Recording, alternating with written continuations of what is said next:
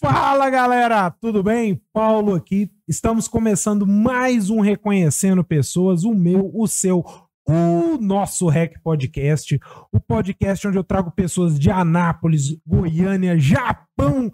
E hoje nós estamos aqui justamente com alguém que sequer mora no nosso Brasil. Estamos aqui hoje com o Johnny. Johnny, prazerzão estar tá contigo aqui, mano. O que, que é isso, hein? Opa, é muito bom estar aqui com vocês. É... É, eu sou Johnny, como, como ele apresentou, e assim, falando desse jeito, eu, eu, eu, tô me sentindo já em casa, porque eu, eu te conheço já o que? Uns quase uns 20 anos, né, Paulo? Ah, por aí. Não, não vamos falar 20 anos, que a gente vai parecer velho. Tem, sei lá, uns 6 anos. É, é pra não revelar a idade, porque daí a gente pode ter 15 e conhece desde os 9. Não, com certeza, com é. certeza. Ô, Johnny, é, o teu tio já passou aqui com a gente, né? Para quem não viu aí, foi o. Infelizmente, o nosso último episódio que a gente teve a oportunidade de gravar com, com o Leandro, né? E teu tio ali é um mestre do empreendedorismo, né? Começou um negócio, jogou, virou grande e tu mudou pro Japão. Ah, sim, sim. O pessoal sempre pergunta: é, por que, que o Johnny e a família mudaram para o Japão. Uhum. É, foi meio que assim uma questão de oportunidade.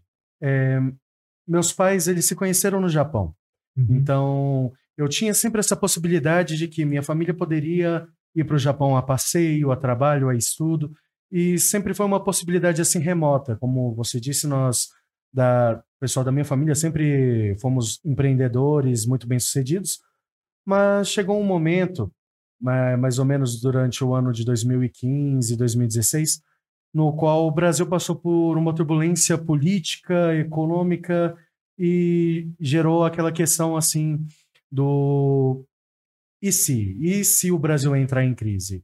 E, não, se... mas, não, não, mas o Brasil nunca entrou em crise. Porque ele nunca saiu de uma, né?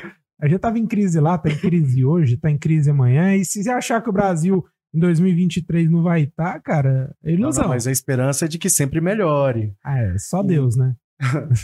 em 2015, nós resolvemos, é, eu já estava formando na faculdade de História e na faculdade de Direito, uhum. e entramos um acordo, eu, meus pais, meus irmãos, falamos, não, vamos para o Japão, vamos trabalhar por uns dois anos, três anos, juntar dinheiro e voltar para ver o que, que a gente faz. Que, uhum. na verdade, foi esse o processo que meus pais fizeram é, 28 anos atrás. Uhum. Então, sempre houve meio que essa possibilidade. E em 2015, é, essa possibilidade ela ficou muito chamativa.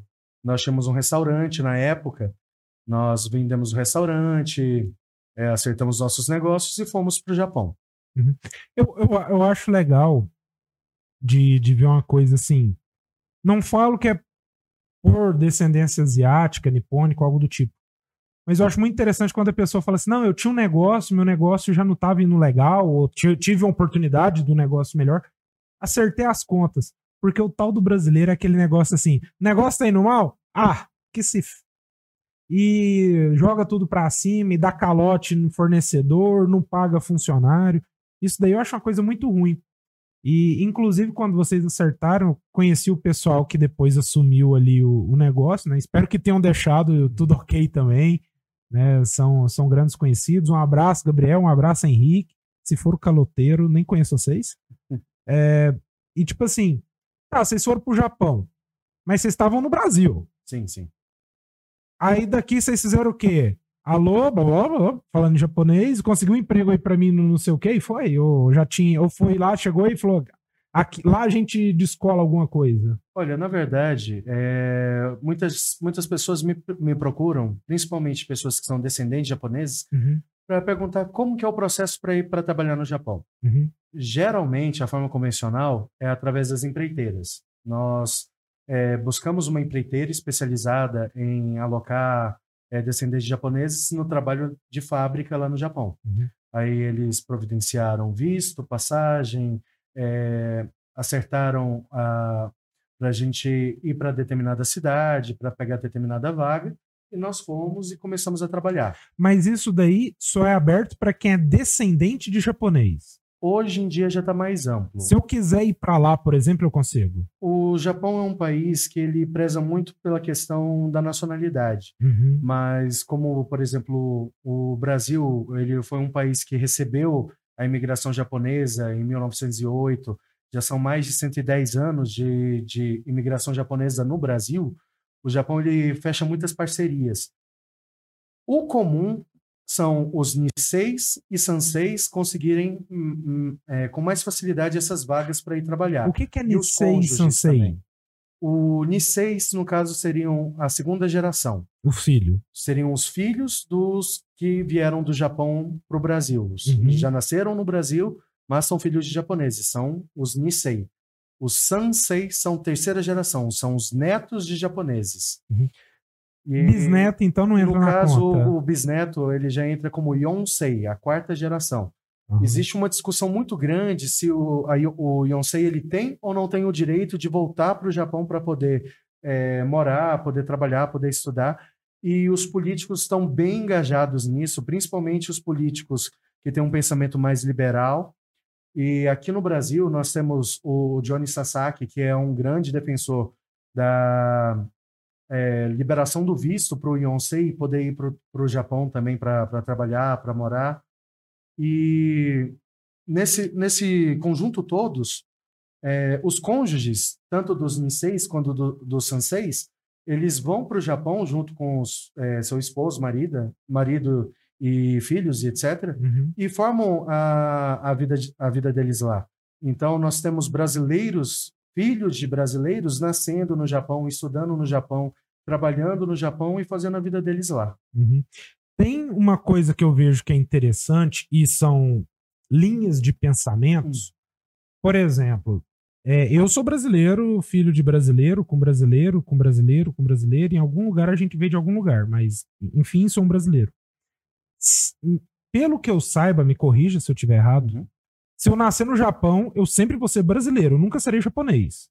Ah, sim, é uma questão é, de nacionalidade, é uma questão da política japonesa. Uhum. Mas só é japonês parecido com em outros lugares também. Uhum. Só é japonês quem é filho de japonês. Se nascer no Japão, não te faz japonês, né? Isso. Porque, por exemplo, a gente saiu do Brasil. A gente foi, sei lá, pra Espanha. Uhum. Aí a mulher foi grávida, deu à luz na Espanha. Aquele filho será brasileiro e espanhol, por nascer lá. No hum. caso, se a mulher sair daqui nos nove meses, chegar no Japão e der à luz a um filho, ele nunca será japonês, né? Se não for filho de um japonês. Sim, sim. No, nesse caso em específico, ele deverá ser registrado na embaixada, na embaixada brasileira no Japão. Uhum. Ele terá a documentação toda de brasileiro, mas todo o apoio que é dado para criança japonesa também será dado para criança que uhum. nasceu no Japão. Uhum. Por exemplo, escola. A escola é pública. Uhum. A, a criança que nasce no Japão, ela tem direito a ir na escola japonesa como qualquer outro japonês. Uhum. Da mesma forma, o brasileiro que sai daqui criança e vai para o Japão junto com os pais, ele também pode entrar na escola japonesa, ele vai ser alfabetizado, vai aprender o japonês como qualquer outro japonês. Inclusive é o caso do meu primo, uhum. o meu tio Eduardo, que trabalhava na Hot Park, ele foi com a esposa e o filho de 7 anos e a minha prima de, de 22 anos. O meu primo de 7 anos entrou na escola japonesa, teve a dificuldade é, habitual de nova língua japonês, com certeza. E hoje em dia, aos é, 11, 12 anos de idade, ele já é fluente em japonês. Uhum. E, e, me fala uma coisa aqui, é uma curiosidade que eu vi. Meu primo, vamos focar na pessoa dele. Chegou no Japão e foi para a escola. Quem levava ele para a escola? Ah, sim, isso aí é uma questão bem interessante. No Japão, eles têm uma cultura de é, formar a independência da criança. Nos primeiros momentos, minha tia ela ficava super preocupada de, ah, eu vou deixar meu filho sozinho para a escola, tem que atravessar a rua, tem carro. Ele tinha quantos anos? Ele tinha sete anos de idade. Uhum. Hoje, ele consegue ir para a escola junto com os colegas. Por quê? Porque na educação japonesa, é, as mães elas educam os filhos para serem independentes. Então, é, existem uns grupos. O, a criança mais velha ela vai passando na frente da, da, das casas onde tem que pegar as crianças e ela vai liderando e as outras crianças vão seguindo atrás e vão para a escola junto com a criança mais velha. Tem os ajudantes da comunidade, que são, no caso, a maioria das vezes idosos, que eles é, param nas faixas de pedestre para poder segurar o trânsito, mas de uma maneira geral a criança é totalmente independente, ela vai para a escola, ela resolve a, as questões dela de ir para a escola e voltar pra, da escola sozinhos. Uhum. E esse essa pessoa que para o trânsito é tipo a gente quando tá ali na frente do Ana Shopping ali na universitária que você coloca a mão, coloca o pé, tem um carro passando em cima do pé, outro quebrando tua mão e um motoqueiro chutando teu braço? Não, não. Lá no, no Japão, o caso assim, o respeito às normas, o respeito às normas de trânsito, mesmo o respeito às pessoas é uma coisa que é totalmente fascinante. Nós nos fascinamos, mas é uma coisa que eu acho que deveria ser natural do ser humano de chegar em qualquer lugar e ter esse respeito. Mas se a gente fica fascinado é porque é algo que é diferente da nossa realidade. Uhum. É, esses senhores, geralmente velhinhos que ajudam, é, são os moradores do bairro mesmo. Eles, no máximo, colocam um, um colete com aquelas sinalizações de, de, de veículo para parar. Tipo o cara que vigia o carrinho ali no centro, Isso. na São Francisco. E eles param o trânsito, as crianças atravessam, logo volta uh, o fluxo normal e segue a uhum. vida. Eles recebem alguma coisa para fazer isso? Não, é totalmente é, voltado para a comunidade. Uhum. Geralmente são os idosos do bairro que prestam esse serviço meio que como é, uma assistência que se faz para o bairro, para a comunidade. Entendi. E uma coisa que, sim, que a gente que eu já vi, né? Eu, eu, eu acompanhava um cara no, no, no, YouTube. Até vai me falhar o nome dele agora, porque o nome dele eu sempre lembrar, eu lembro como Aldebaran, mas Aldebaran era o cavaleiro de touro do Cavaleiro do Zodíaco. Albetran, alguma coisa assim, Al não sei o que. Hum. Ele era um cara que ele mudou pro Japão, ele tinha um canal no YouTube, falava sobre isso, né? E ele ia mostrando essas curiosidades, né? Aí ele falou que uma vez ele foi no colégio é para buscar o filho dele, para ver uma coisa do filho dele. E ele encontrou com um cara que tava podando uma grama na porta do colégio. E ele, por não conhecer direito, perguntou pro cara: "Não, queria vir aqui com meu filho e tal. O cara virou pra ele e falou assim: não, tudo bem, pode falar. Ele, não, mas falar com o responsável, uma secretária, alguma coisa. O cara virou pra ele: não, tudo bem, eu sou o diretor. Ah, sim, sim, isso acontece bastante. que, a do diretor tá cortando a grama, cara. Isso daqui no Brasil é impensável, né? Na verdade, é, uma vez por mês nas escolas, eles fazem tipo um mutirão que os pais de todo mundo da, da classe vai para ajudar a fazer, no caso, as vistorias da escola. Então, nesse dia em específico, nós vemos pais brasileiros que trabalham em fábrica, que trabalham na construção civil, que vão junto com os filhos para fazer, por exemplo, reparos, pintura. Uhum. E nesse mesmo dia, os pais de outros, de outros estudantes que são empresários, que são industriais, que são, por exemplo, presidentes de uma grande empresa, eles vão para ajudar a fazer o mesmo serviço que é essa ideia de coletividade, essa ideia de comunidade. Então, uhum. é muito comum você ver o presidente é, ou fazendo uma vistoria na, na linha de produção, ou participando, perguntando a opinião dos funcionários. Isso aí é algo bem comum da cultura japonesa. E ele não vai, por exemplo, vamos dar um exemplo fictício uhum. para as pessoas entenderem dentro de uma realidade de Anápolis. Tem um cara que trabalha na Teu. Vamos ah, colocar sim. uma grande empresa, uma empresa, acredito que muito boa, mas é uma grande empresa. Seria a mesma coisa do presidente da Teu pegar um dia do mês, falar assim: vou ver como é que tá o pessoal da entrega. Nem sei se vocês têm setor de entrega. E ele vai lá para checar. Né? Tipo, o pessoal da entrega está trabalhando, o que é que precisa. Mas ele vai lá, tipo o Gugu, quando era o Gugu taxista. Ah, não, não. Aquela coisa assim, tipo. Fantasiado, é, maquiado. Fantasiado, maquiado, não. É, na verdade, em algumas empresas, é, principalmente empresas que não são tão grandes, que têm, por exemplo, um status familiar e coisa e tal, o presidente da empresa ele faz questão de fazer entrevista com os candidatos que vão entrar para as vagas. Uhum. Minha mãe, ela chegou a trabalhar numa fábrica que ela trabalhava direto com japoneses, não tinha muitos estrangeiros, e a entrevista dela foi feita em japonês com o presidente da fábrica.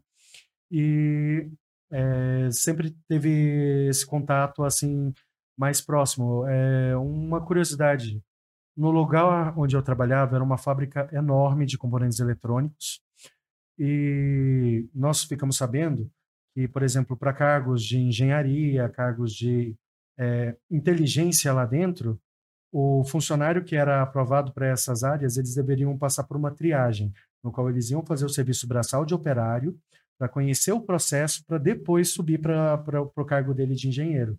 Uhum. Porque você não conhece o processo somente se você conhecer, é, por exemplo, a teoria. Você tem que entender a prática para poder entender o que, que é prático e o que, o que não é prático. Uhum. E isso daí é uma conduta que eu acho que seria interessante, principalmente porque eu venho de família de empreendedores que tra também trabalham e trabalhavam no, no próprio negócio. Então, quando o dono ele faz aquilo que o funcionário faz também, ele tem uma visão do que, que pode ser feito, o que, que não pode ser feito.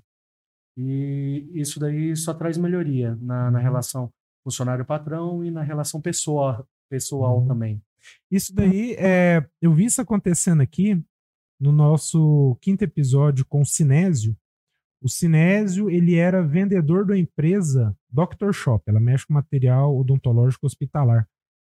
Ele era um vendedor fora da linha, né? Aquele cara fora da curva ali. E aí eles foram conversando, conversando, ele vendia, vendia, vendia, conversar, conversar. Ele acabou virando um gestor dos vendedores de todas as unidades da Dr. Shop. Ou seja, é uma empresa aí que, sei lá, com seis, oito unidades, né? Por ser material odontológico hospitalar, você não entra lá e fica uma crítica que a todas as empresas que vendem material odontológico no Brasil, você não entra lá com menos de mil reais e fala, nossa, eu vou comprar uma coisinha ali. Porque daí o cara olha na sua cara e fala assim, nossa, isso daqui custa cinco mil reais. Você fala, nossa, eu tinha 500. Ele fala, tudo bem, a gente parcela e você não tem opção. Então, hum. né? Então são materiais de um valor agregado alto e ele se tornou de vendedor a responsável simplesmente por conhecer o que o vendedor faz, por fazer bem o que o vendedor faz e ensinar o vendedor a fazer melhor aquilo que ele é contratado para fazer, né? E, e, tá, vamos entrar num assunto assim mais polêmico. Quando você tem ali uma empresa, pensando como brasileiro, eu tenho uma empresa intermediária que trabalha com qualquer coisa. Hum. Aí chega ali uma mulher para fazer entrevista com ela patrão não tem aquela do tipo assim, ah, senta aqui no sofá que nós vamos conversar sobre esse seu emprego, não. Ah, essa é um, uma questão, assim, bem interessante. O Japão, ele era visto anteriormente como um país extremamente machista, onde situações como essa poderiam sim acontecer. Hoje uhum. em dia, se acontecem, acontecem em menor escala, uhum. porque é, as políticas públicas do Japão elas estão prezando pela igualdade de direitos tanto para homens como, como mulheres. Uhum. É, igualdade salarial é um, um, debate que está sendo colocado em voga porque é, o Japão ele ainda é um lugar que paga menos as mulheres. Vamos entrar nisso daqui a pouco. Quero entrar nisso aí também. E assim a questão, por exemplo, de assédio. É, durante esses cinco anos que eu estive no Japão uma coisa que eu achei muito importante e bem interessante é que é, sempre foi falado muito sobre o assédio, não só o assédio sexual, mas também o assédio moral. Que o assédio uhum. moral ele é tão ruim quanto o assédio sexual, uhum. que no uhum. caso seria a pessoa ela te assediar por causa de uma posição de poder ou de uma posição que ela julga ser de poder e muitas vezes não é. Para deixar claro para quem está em casa o que é assédio moral, Assédio moral é quando você olha pro cara que tá cortando a grama ali da frente da escola e fala assim: aquele cara é pior do que eu, porque ele tá cortando a grama da escola. Né? É mais ou menos isso. Só que no Japão, aquele cara que tá cortando a grama pode ser o diretor do colégio, né? Sim, sim. No caso, o assédio moral geralmente ocorre é, nas linhas de produção, que seria o responsável pela linha, que a gente chama de líder, uhum. é, utilizando da posição dele para é, ou forçar alguém a trabalhar mais do que deveria, ou forçar alguém a fazer algo que não queria, ou, por exemplo, ceder uma folga e trabalhar num dia de folga, isso é tudo considerado assédio moral. É, acontece do japonês contra o brasileiro, acontece por causa da situação de preconceito, de xenofobia, mas eu vou dizer, eu vi isso acontecer mais vezes entre brasileiros, uhum. que era a situação de um brasileiro que conseguia um cargo mais importante e esse cargo, por exemplo, subia para a cabeça e ele já achava que não é a minha opinião que importa, a opinião do outro não importa. Então, uhum. a questão de combater o assédio foi uma coisa que eu é, vivenciei com os programas e tal, e achei super interessante. E é algo que tem que ser falado, uhum. porque todos nós brasileiros que vamos para o Japão, de uma certa forma, nós, fomos, nós vamos como iguais. Não importa se temos curso superior, não importa se temos é, 300, 500 cabeças de gado aqui no Brasil. Se nós formos para o Japão, nós fomos com o intuito de trabalhar na fábrica, de fazer o nosso pé de meia e de viver nossa vida com dignidade. Uhum. E nada além disso torna uma pessoa melhor do que a outra uhum. em, em qualquer circunstância. Uhum. É, quando, quando, a gente, eu acho interessante, e para mim também, eu acho interessante a palavra, mas eu não sei como funciona a realidade, é quando você fala assim, nossa, eu vou para o Japão trabalhar na fábrica. Hum. Por exemplo, eu tenho uma amiga minha, muitos anos atrás, a Joyce, um abraço, minha filha, se você estiver vendo nós, ela foi para o Japão para trabalhar em fábrica. Aí um, um tempo eu falei, ah, filha, você está trabalhando em fábrica e tal. Você está fazendo o que? Ela trabalho na fábrica de pilha da Philips. Ah, sim, sim. Aí eu falei, tá, mas o que, que você faz na fábrica de pilha da Philips? Ela, pilha. eu falei, tá, mas como é que tu faz pilha? Ela, nem ela sabia explicar direito, assim. Pelo menos não soube explicar da maneira que eu conseguia entender, né? O, o que eu tenho, minha visão, hum. talvez leiga, sobre trabalhar em fábrica, para mim, dentro da realidade de Anápolis, é o cara que trabalha no DAIA. Porque o DAIA, de certa forma, é uma fábrica. Então o cara sai daqui para ir lá é, checar a qualidade do material farmacêutico. Uhum. Para mim, aquilo ali é trabalho de fábrica. Não, ele tá lá no final do DAIA vendendo é, telefone, né? Material ração pagado. E que lá também é um trabalho de fábrica. Ah, não, mas é exatamente isso. O trabalho de fábrica, é, você tem que entender que é um trabalho feito por etapas e você faz uma etapa repetitiva e você não sabe o, como que aquilo vai afetar o produto final. Tipo o Fordismo. É, na verdade, o Fordismo, o Toyotismo, todas essas é, teorias é, sociais que foram formuladas no trabalho industrial, eles são muito presentes, são muito atuais. Onde eu trabalhava era uma fábrica de eletrônicos. Eu uhum. trabalhava com capacitores cerâmicos, que são peças de milímetros, micrômetros, que elas estão presentes em toda a placa de vídeo, em toda a placa de eletrônico. O processo dela o processo dela é um conhecimento que é, é uma receita que é um segredo da fábrica. O que é que nós fazemos lá? Nós fazemos controle de qualidade. Hum. Nós fazemos o quê? É, colocamos a peça numa máquina, executamos, por exemplo, o corte, medição e fazemos o controle de qualidade das peças que têm o, uma qualidade boa para ser passado para frente e as peças que não têm qualidade a gente marca, elimina e avisa o setor anterior para ser corrigido. Da uhum. mesma forma, pode ser, por exemplo, uma montadora de carros, que meus irmãos trabalharam em montadoras de carros. E quando se fala em trabalho no Japão, são dois empregos que vêm à mente muito fácil: montadora de carros ou serviços é, que trabalham com alimentícios, que a gente chama de bentoya, que no caso seria o preparo daquelas. É, como se fosse espécie de marmitas, que são uhum. vendidas em é, postos de conveniências, lojas de conveniência e, e, restaurantes. Teria é, comida, comida embaladinha. Uhum. Não, não, é liofilizada, não, né? Hum? Essas comidas não são liofilizadas. Né? Liofilizada né? só mesmo do Cup Noodles. Inclusive, eu fui uhum. na fábrica do Cup Noodles, no Museu do Cup Noodles. Uhum. O processo... Tem museu do Cup Noodles? Tem um museu do Cup Noodles. tem história para tudo isso? Com certeza. É, porque o Cup Noodles, ele é aquela premissa do... É o lamen instantâneo, mas com esse processo de liofilização, de é, tornar ele um produto instantâneo. Uhum. E é curioso que você vê o processo de produção, você vê as máquinas fazendo, você vê as pessoas, por exemplo, desidratando as comidas para colocar no, no, produto. E uma coisa, uma atração desse museu do Cup Noodle é que você monta o seu Cup Noodle especial, você faz o rótulo e ele sai com, por exemplo, você coloca seu nome e aí ele sai com os ingredientes que você quer prontinho para você levar para casa como um souvenir, preparar esse cup noodles em casa e falar, poxa, eu preparei esse cup noodles. É, para quem não sabe o que, é liofilização, liofilização é o vulgo comida de astronauta. Você pega um alimento, você cozinha esse alimento E depois de cozido e pronto, ele vai passar por um processo de sublimação. O que é sublimação? Eles congelam esse alimento e eles vão aquecer esse. É para você entender melhor. Quando você pega uma chapa de sanduíche e você joga e você pega uma gotinha d'água e joga lá, essa gotinha d'água ela não vai passar uma, uma pedrinha de gelo, para ser mais exato.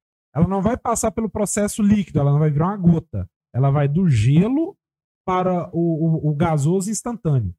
Quando você faz isso com o alimento, é, vamos supor que você pegou um quilo de arroz, né, preparado, cozido, congelou. Aquele arroz congelado, ele vai para um quilo e cem, por exemplo, porque ele prende as bolinhas de ar, ele fica mais pesado. Quando você sublima ele e passa pela liofilização, ele vai cair para tipo assim, 100 gramas. E isso daí a gente usa muito em montanha. Porque um jantar grande na montanha, ele pesa 150 gramas. 150 gramas de arroz liofilizado, cara, você come. Vai por mim, você come demais aqui também. Só que é rico em sódio, que é uma maravilha, né? Inclusive, lá no Japão, eles têm esse arroz instantâneo que você.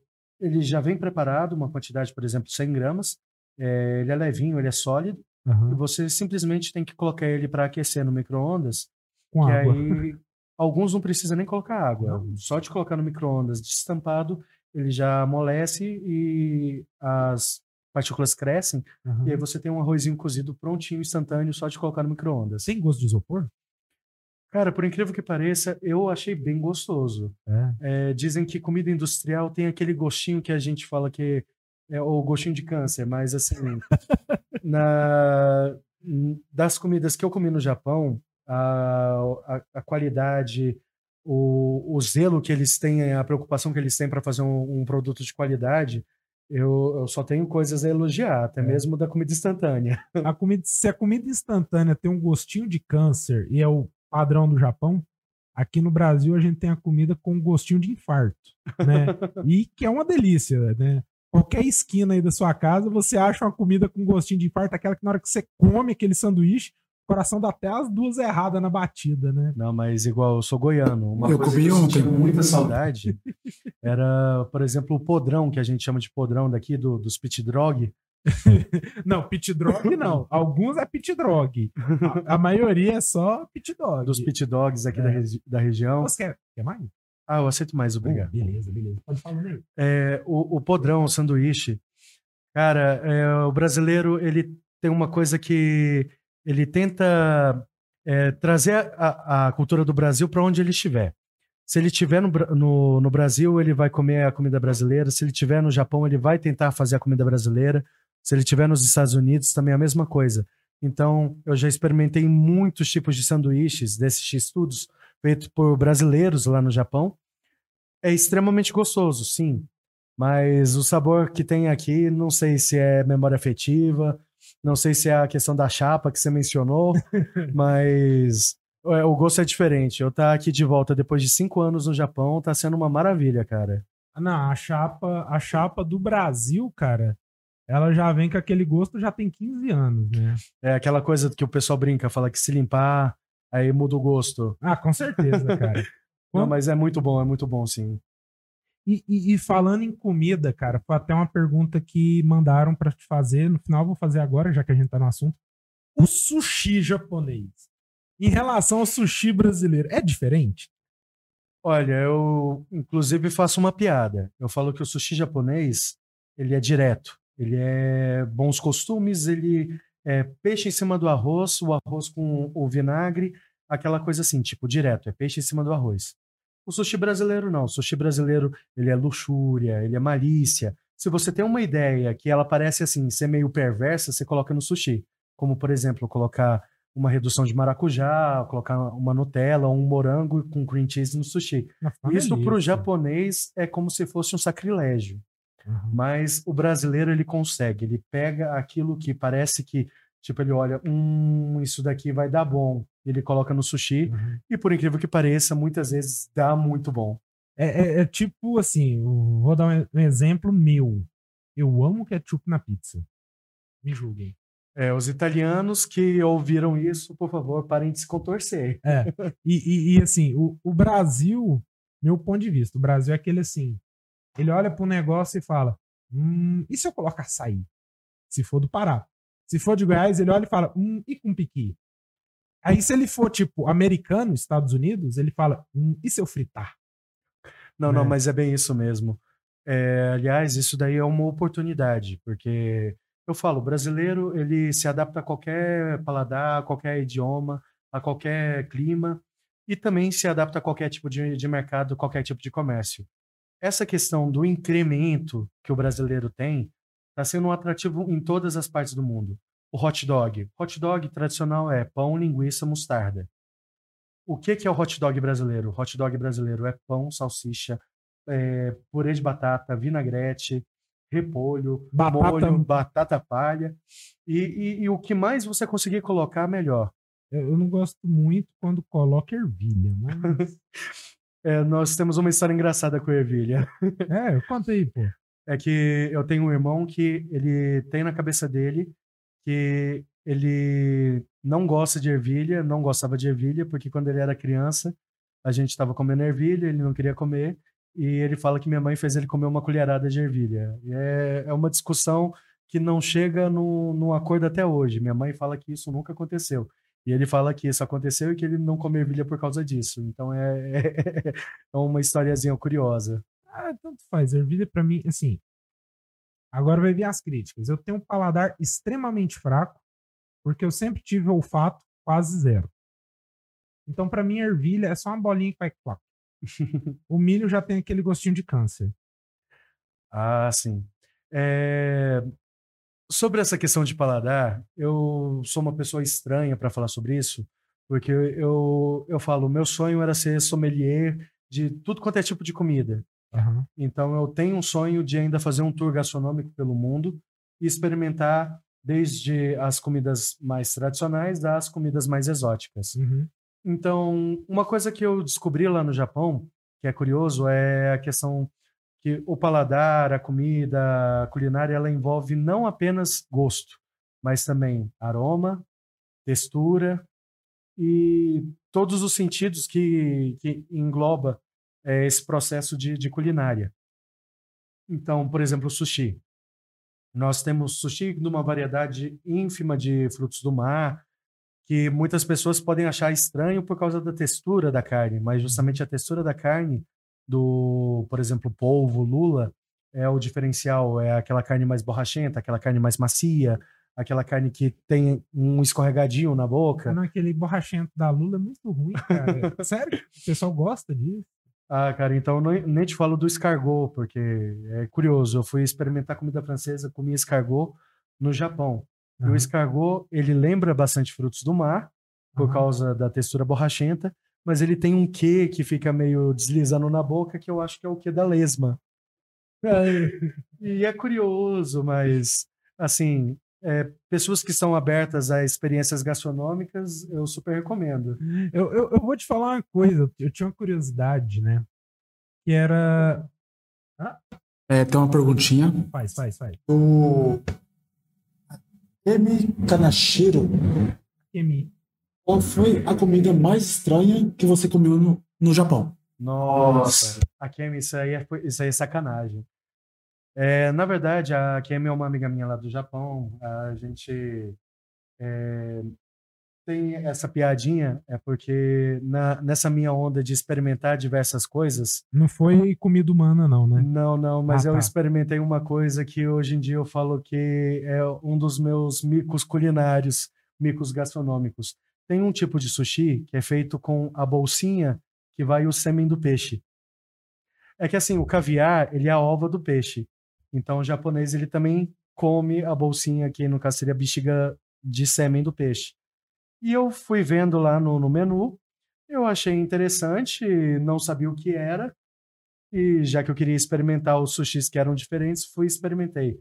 Na hora que eu comi, não é um gosto muito agradável. E aí eu fui pesquisar para ver o que que era e eu fui descobrir que é a bolsinha de, de sêmen do peixe. É, é a, a, pergunta que acabou de sair da minha quinta série. Tem de que boa? assim, é, os japoneses eles comem, falam que faz bem para a saúde, coisa e tal. Tem um meio que um histórico de o porquê que eles inventaram de comer essa parte do peixe. Mas como eu cheguei leigo, estava escrito em japonês e eu não Me pesquisei dois antes. Desse e um desse. acabei experimentando e depois que descobri, eu falei, é, eu posso falar que já comi até isso. Uhum. Não, eu, voltando à história que eu tava te falando, eu sempre tive curiosidade, porque eu sempre vi nos filmes, nas fotos, assim, lagosta. Eu falei, caralho, lagosta. Tava um dia, cara, ah, não sei o que, lagosta. Cento e tanto uma lagosta. Eu falei, ah, é hoje, hein? Cara, cara. Falei, beleza, vou comer esse trem. O cara vem com a lagosta desse tamanho, te mostra aquilo ali. Aí ele fala, é essa que você quer? Eu falo, é a grandona. Aí ele vai lá e prepara a lagosta. Ela volta desse tamanhozinho. E basicamente você tem que ficar chupando as patas daquele trem. E que eu vou te falar, pra mim tem gosto de. Você achou com gosto de areia? Camarão. Sim, a lagosta, frutos do mar, assim, tem um gosto diferenciado. É, tudo que você come do mar, meio que vai ter um pouco de gosto do mar. Lagosta custa cento e tanto. Camarão custa tipo 20. Dá o quilo. tipo, comia camarão, é morrer, velho. Então, assim, se você não sabe que gosto tem lagoa e é curioso, coma. Se você é tipo eu, o cara que tá lá de curioso, mas não tem dinheiro para pagar, vai no camarão que. Sucesso. É sucesso. Mesma coisa, não fazer diferença nenhuma. E, e, e, e outra coisa aqui. É, aqui a gente chama sushi tudo que hum. vem. Eh, por exemplo, a gente tem um parceiro nosso aqui, que é o Lotus. Inclusive, Raul, não mandou patrocínio hoje, hein? Se ferrou. É, a gente chama de sushi tudo, né? Os enroladinhos, niguiri, não sei o que, não sei o que. O que que é, na verdade, o sushi mesmo? Fala assim, ó, isso daqui é sushi. É só o trenzinho de, de, de arroz ali com alga, é só o trenzinho de arroz sem alga, é o arroz com salmão. Olha, o sushi, ele, nós podemos ver ele com uma forma abrangente. Ele seria, no caso, o preparo com arroz e peixe. Uhum. E dentro da comida japonesa, a culinária japonesa, nós temos outros pratos que, por exemplo, só o peixe cru é o sashimi. É, ele enroladinho é o makizushi. Ele enroladinho com é, bastante recheio por cima são os gunkan. Uhum. Oi. Oh my god, será que nós estamos agora com uma pausa forçada? Nos gunkans, logo eles com maracujá, que é uma delícia. Voltamos agora depois de termos passado esse momento aqui. Gente, vocês ouviram o barulho aí? Eu ouvi o barulho do Putin aqui, cara. Caralho, velho, que explosão grande, hein? E, e fala para nós aí, nessa treta, mudando de assunto aqui, uhum. é aquela treta lá, Rússia e Ucrânia, o Japão sofreu alguma coisa, fora um, um, um terremoto? Olha, aquele terremoto de ontem foi uma coisa completamente assim, tipo, inesperada. É aquela situação a situação já está muito feia e ainda teve um terremoto. Uhum. Mas falando em termos de números, essa questão ucraniano-russo-ucraniano está afetando a economia do Japão de uma maneira bem significativa. Uhum. O preço do combustível está aumentando, disparando, para falar a verdade. É, o valor do gás, da energia e de produtos alimentícios também estão subindo. Mas, como o Japão é uma economia meio que ela se autossustenta ela tem o, os problemas externos e ela meio que segura a bronca, é, ainda assim o Japão com crise ainda está melhor do que outros países sem crise. E, e, e, o gás, por exemplo, o gás é aquela coisa que é assim: você planeja seu mês inteiro, aí na hora que dá tipo dia 10, o gás acaba. Aí você tem que trabalhar para conseguir pagar um gás tipo de 17. Ah, Aí você não, já não, tá, não é desse jeito. Né, jeito.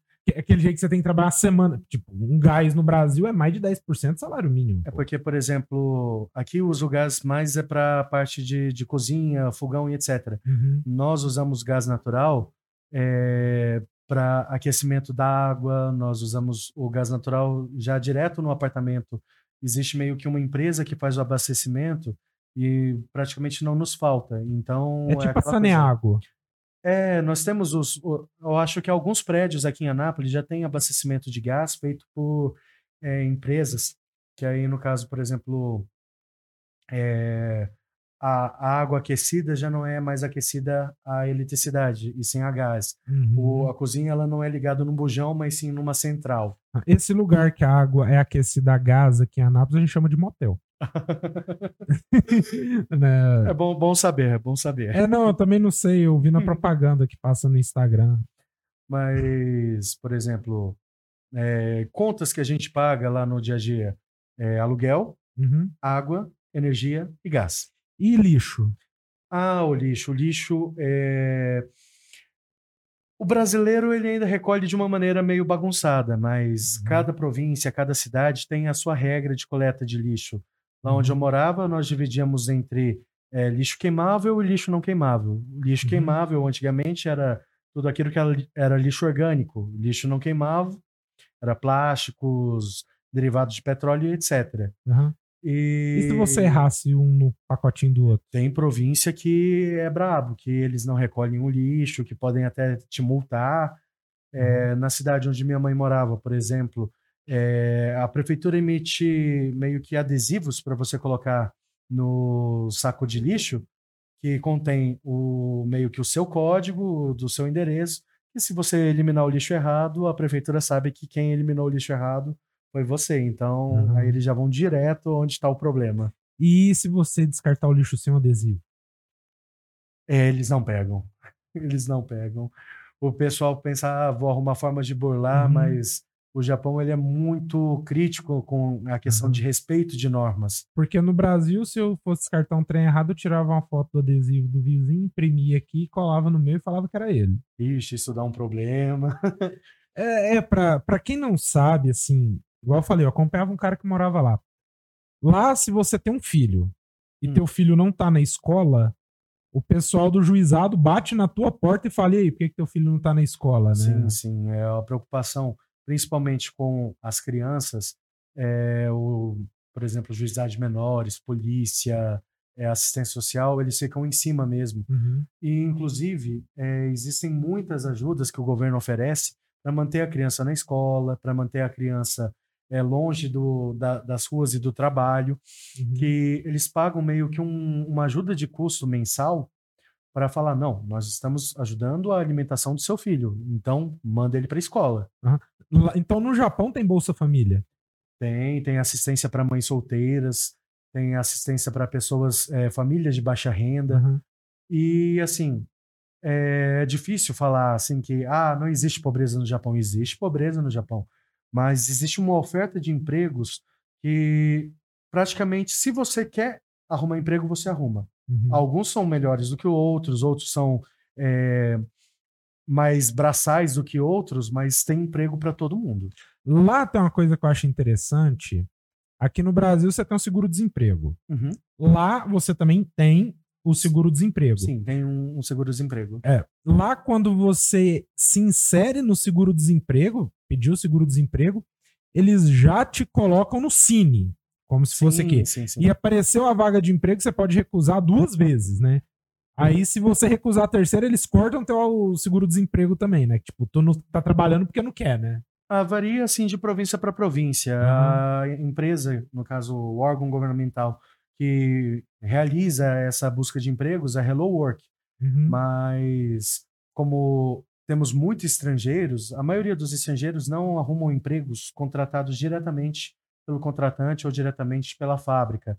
Nós temos o intermédio das empreiteiras, que nós procuramos a empreiteira, fazemos uma ficha, falamos, não, temos determinada idade, trabalhamos em tais lugares, eles vão procurar um trabalho de acordo com a nossa ficha, uhum. e eles chamam, falam, olha, nós temos um emprego que paga tanto a hora, e aí você tem que fazer tantas horas extras. E aí nós pegamos, aceitamos ou não, e vamos para por essas empreiteiras. Uhum. Uma, uma coisa que você achou interessante, e agora a gente vai entrar numa divergência, que eu vejo essa luta no Brasil Hum. Mas talvez por ignorância minha eu não vejo a razão do porquê dessa luta de uma forma tão clara.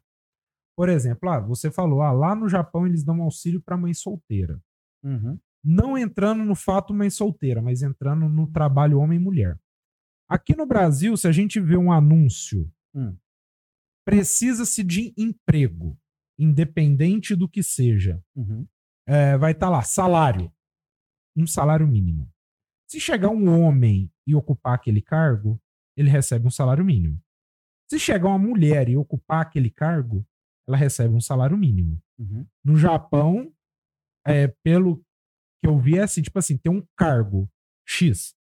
Se for homem, você recebe um salário mínimo. Se for mulher, você recebe 80%.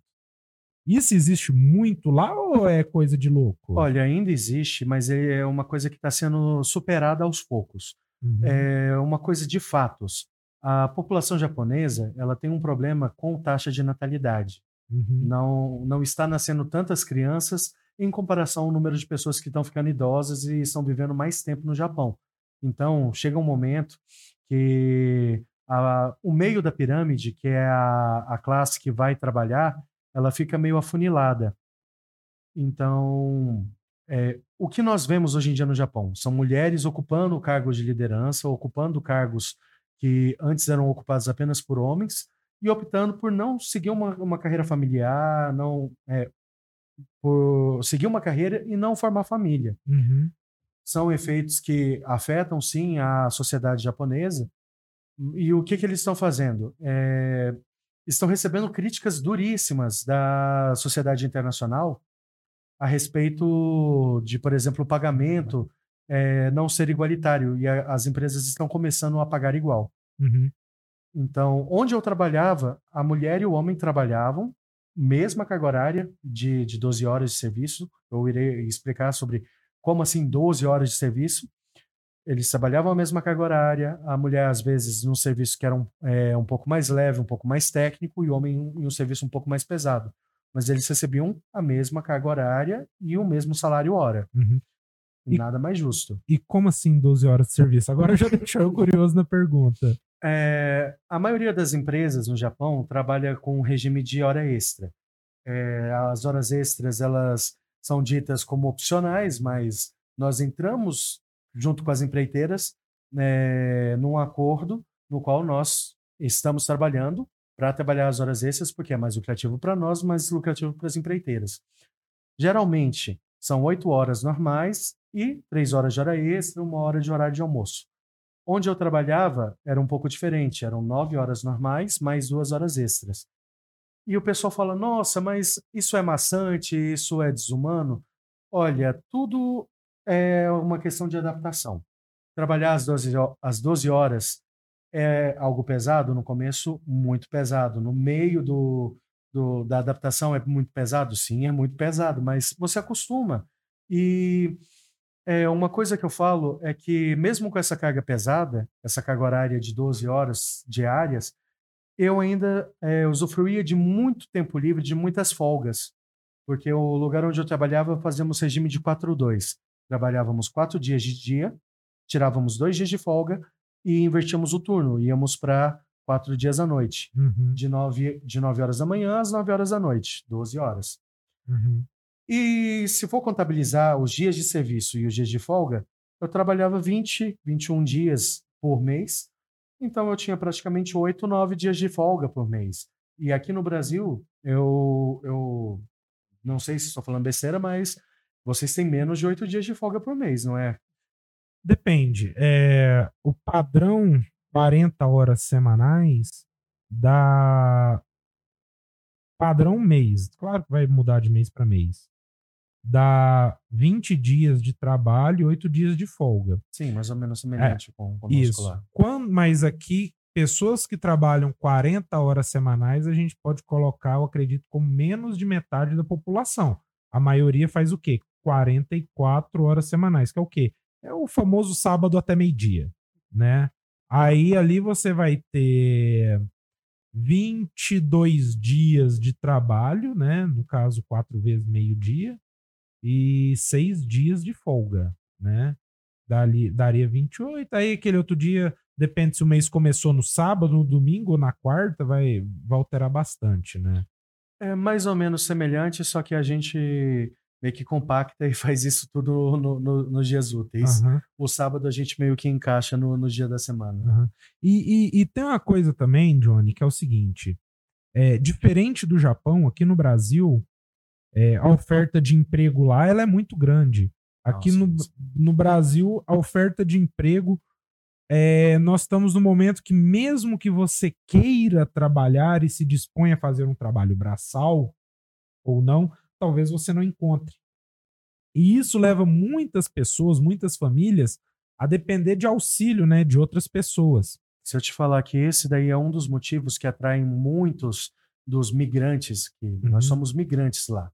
Uhum. É, eu já ouvi tudo quanto é tipo de história, de colega de fábrica, de colega de serviço, desde pessoas que estavam afogados em dívidas e a única solução era mudar para o Japão para trabalhar na fábrica. Volto daqui cinco anos, Serasa tá limpo. E aí aquela coisa do tipo, faz um, um, planejamento de, ah, vou ficar dois anos, ah, vou ficar três anos e acaba ficando 10, 15 anos no Japão. E tem muitas histórias assim de pessoas com formação, temos advogados, dentistas, psicólogos. Eu só não encontrei formado em medicina lá no Japão, mas provavelmente deve ter também. Uhum. Não, aqui no Brasil, por exemplo, você formar engenharia, é, tem mais engenheiro trabalhando no Uber do que trabalhando diretamente com o que formou, né? Mas o, o que eu queria te falar era o seguinte: é, aqui no Brasil a gente tem essa defasagem né, da quantidade de empregos e mão de obra. E às vezes a gente olha um pro outro, por exemplo, eu posso levantar as mãos para o céu, agradecer a Deus por ter um emprego, né? Algo que eu não posso de maneira alguma falar que não é rentável, não posso reclamar da minha vida, mas é simplesmente agradecer a Deus por mim e fechar os olhos para todos os problemas que a sociedade tem, seria um egoísmo muito grande, porque eu sou fruto da sociedade, né? Tive algumas boas oportunidades na vida, perdi grandes oportunidades na vida, algumas oportunidades nem sequer me foram dadas, mas isso é o que faz a nossa história. E pensando assim, e lembrando sempre de uma frase que eu sempre falo, que é o seguinte: que homem é um homem que não faz o mundo melhor. Essa frase não é minha, mas parafraseando-a, eu trago para o podcast algo que é meu também, que é sempre fazer o bem ao próximo. Uhum. E por causa disso, é diferente de outros podcasts, de outros canais, eu não pago nada para quem vem aqui. Eu não posso pagar pelo seu tempo que é o bem mais precioso que você tem. Da mesma forma que nunca pude pagar por nenhum convidado que aqui já esteve. E acredito que, por mais que cresça, eu jamais poderei pagar o tempo de alguém que aqui venha. Mas, em contrapartida, vocês podem pagar para estar tá aqui. E pensando nisso, eu sempre cobro de todos os convidados, mas cobro de uma maneira diferente. É, esse dinheiro que aqui vem, ele não vai vir para mim, ele não vai vir para o podcast, ele não vai vir para esse projeto. Esse dinheiro, é, ele sempre vai para alguém que eu sequer conheço, alguém que hoje eu sequer sou capaz de pensar se essa pessoa já nasceu, né? Então, por isso a gente tem aqui no nosso podcast a caixinha dos desejos. E como funciona a caixinha dos desejos, João? É, eu sempre peço para todo convidado traga ao menos uma moeda ou algum valor que você possa doar para uma pessoa que você não conhece. E no final do projeto, se esse projeto se findar antes do final do ano ou no final do ano, todo o dinheiro que está aqui dentro ele vai ser revertido para alguma instituição de caridade.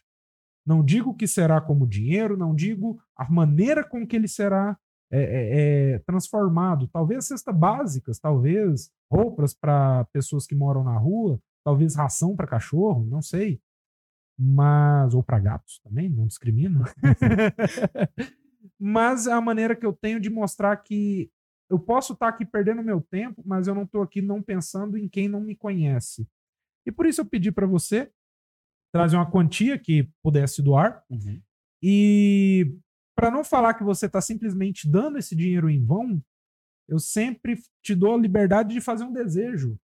Um desejo esse que, cara, pensa nele porque ele pode se tornar realidade.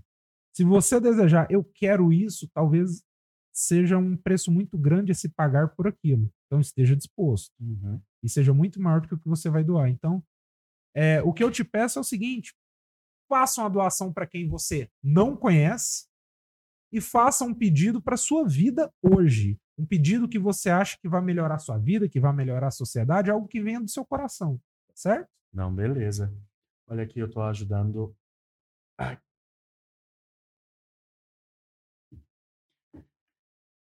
E eu posso ficar com, um pedido para mim? Não, ou... esse você tem que contar para todo mundo. Olha, gente, é, o meu desejo é de que a situação do Brasil melhore, porque eu amo esse país e eu vim depois de cinco anos estando longe, estando no Japão, morando no Japão depois de cinco anos, e eu voltei maravilhado com a cidade, maravilhado com as pessoas. E assim, a única coisa que eu desejo de coração é que o Brasil sempre seja esse lugar acolhedor e que a próxima vez que eu voltar aqui eu encontre todas essas pessoas que são muito queridas para mim. Eu quero encontrar de novo contigo depois que, que eu voltar. Não tive a oportunidade de reencontrar com meu amigo Leandro. É, perdi muita gente querida nessa pandemia. Todo mundo perdeu alguém querido nessa pandemia. Então, a única coisa que eu desejo de coração é para que quando eu possa retornar, eu possa reencontrar todos vocês de novo com, com sucesso, com saúde e faz, é, possamos fazer sempre essa festança que é ser brasileiro, ser anapolino e tratar sempre com, com muito amor. E é a coisa que eu mais sentia falta aqui do Brasil. Agradeço demais. Ô, Johnny, agora eu vou para a pergunta. Que primeiro eu faço a pergunta, depois eu explico ela, você vai entender. Ah. Antes de você fazer essa pergunta, tem uma pergunta aqui. É, agora que você está no Brasil, o que você mais sente falta do Japão? Boa. Boa, boa pergunta. Olha, eu saí do Japão, estava no meio do inverno. Neve para cima do joelho, com nevasca, tempestade de neve, coisa e tal. Uma coisa que eu sinto muita falta lá do Japão é o clima de lá. Eu acostumei demais com o clima de lá. Eu estou sofrendo com o calor aqui do Brasil, mas não estou reclamando, está muito bom. e eu sinto muita falta da questão assim de tipo segurança que você tem para sair na rua e fazer coisas cotidianas, como, por exemplo, lá tem lojas de conveniência que ficam abertas 24 horas. Você acorda de madrugada, você quer tomar uma coca, comer um, um salgado, que seja, aí você vai, vai nessa loja de conveniências, tá aberto, você compra, lancha, volta para casa de boa, tranquilo, três horas da manhã, quatro horas da manhã. E aqui no Brasil eu estou estranhando porque a maioria dos estabelecimentos fecha às 10 horas da noite. Sério que você acorda três horas mesmo pra comer um salgado? Ah, às vezes dá vontade de tomar um café, cara. Café japonês é bom, vem de latinha. Café de latinha? É esquisito porque é o café quente numa latinha de alumínio e... Você bota no micro-ondas, tô brincando, ele explode. Daí explode. Mas tem as maquininhas espalhadas pela cidade. Rambaiko também, é as maquininhas de, de vendas espalhadas pela cidade. Às vezes você tá com preguiça de ir até nessa lojinha de conveniências. Aí você passa, por exemplo, para uma maquininha da Coca, olha lá, fala, hum, quero tomar uma Coca. Coloca umas moedinhas na máquina, sai fora com seu refrigerante e volta para casa. Eu sinto falta dessas coisinhas. São comodidades que, na minha opinião, todo lugar no mundo deveria usufruir. Só que aí eu falo que, ah, por que, que não coloca uma maquininha de refrigerante aqui? Eu falo, tá doido? Vai levar a máquina de refrigerante embora. Eu, eu vou discordar de você, mas eu concordo para quem conhece bem Anápolis, é, quando você sai ali do centro, cara, não sei o nome da avenida, mas ela passa na, no meio daquelas duas pistas da Marreta. Como é que é o nome de lá, você sabe, Juliano? Da Marreta? É, tem aquelas duas pistas. Para quem é mais inteirado, é a Rua do Hospital Dia. Tem uma coisinha meio torta que chega nela assim é a rua de ci... a rua de cima da rua que cruza a rua que passa pelo Joana Dark. Fica fácil de entender. Pega a rua do Joana Dark, vai reto até o fim. Aí é tipo subindo e tem uma rua torta assim. Naquela rua, cimentado no muro da casa, tem uma maquininha de coca. Eu, para quem não conhece, é mais ou menos ali, procura, tem uma maquininha de coca ali. É a única da cidade que eu sei também. E ela não tá lá ainda porque tá cimentada no muro, no muro. Não, não, mas é, é tipo isso que você falou mesmo. É, notícias vindas aqui do Brasil, quando chegam lá no Japão, ou é piada, ou é catástrofe. Tem é, piada vindo do Brasil? Cara, os memes chegam lá numa velocidade que o pessoal fala assim, Johnny, você tá inteirado dos memes antes da gente. Uhum. E uma vez eu lembro de estar tá lá no Japão. um mendigo lá? Ah, isso é um mendigo já chegou lá. é, de estar tá lá no Japão e ver uma notícia de que levaram um, uma daquelas é, tipo. Como é que fala? De jornal? De, que vende revista. Agora me fugiu, tem hora que Banca? foge. É, que levaram uma banca daquela de jornal, é, roubaram uma banca de jornal arrastada no, por carros que levaram a banca embora. Eu fiquei, como assim? Levaram a banca de jornal Já embora? fizeram isso com caixa eletrônico, cara. Velozes e Furiosos. É, tem exemplo, Velozes e Furiosos. Brasil é, é a, a arte imitando a vida, não é nem a vida imitando a arte. Agora vamos voltar para a pergunta aqui que ela. Ah, Calma, calma. mais pergunta. Tem mais uma. Fala da qualidade de vida que se tem no Japão. Ah, sim. O pessoal sempre pergunta: ah, mas o Japão é um país do custo de vida alto. Como que vocês conseguem viver lá? Ganha bem. Ganhando. É, a, a- moeda japonesa que, é, é o iene. O iene ele é altamente valorizado. Para você ter uma noção, É, nós é 100 usamos. ienes um dólar, não é? É 100, 100, 110 ienes, 120 ienes o dólar. E a gente reclamando de 7 reais, hein? Mas é o seguinte: 100 ienes é a moedinha nossa. É, 100 reais é a notinha nossa. Aí nós trabalhamos com o, a casa de milhar. Aham. É, as moedas vão de zero a, de, de um centavo a 500. Agora, uma coisa interessante, a moeda de um centavo ela tem um valor muito grande. Que se você, é, por exemplo, for comprar uma coisa e ela for 503 ienes e você só tem o 500, você não leva o produto. Você tem que ter os 503. E o um iene ele é furado, né? É, os 5 ienes é furado. São duas moedas do ienes que são furadas. É a de 5 e a de 50. Ah. E como funciona assim na casa de milhar? Só continua. Se vocês estiverem ouvindo em casa, a gente tem um carro de som aqui fazendo uma declaração de amor. Mas se não estiverem ouvindo, meus parabéns. O equipamento de som tá ótimo. Pois é, é, como nós trabalhamos na casa de milhar, o salário no Japão, ele gira em torno de 1.300 a 1.600 ien a hora. Porra, É, quanto custa um gás lá? A conta nossa de gás gira Ah, em é. torno, por exemplo, de 6 mil ienes a 12 mil ienes por mês. Então, em um dia trabalhado, dia- você paga o, mei- o, o, o gás do mês.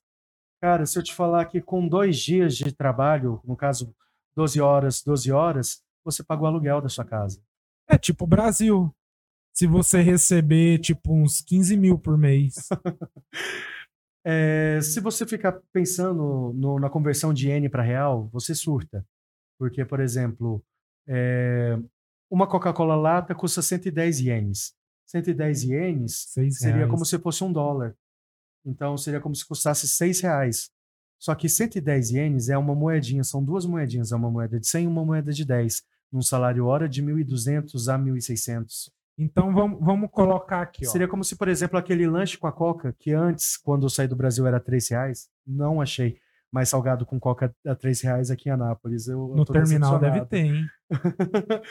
seria como se, por exemplo, aquele sa- salgado com lanche que seria 3, 5 reais, lá no Japão seria como se fosse quinhentão, 500 ien. É metade de uma hora de serviço, menos da metade de uma hora de serviço. Para quem não faz as contas direito, se você trabalha um mês no Brasil para receber 1.200 reais, uma- você vai receber 1.200 dividido por 20, cara. Vai dar uns 50 reais por dia. Mais ou menos ali. Vamos colocar a média. Dividido por 10, tu ganha 5 reais a hora. Então, tipo, o, o refrigerante, o salgado com a coca, ele seria tipo 5 pau. Uhum. Só porque isso, na verdade, você não pagaria com horas, pagaria com meia hora de serviço, né?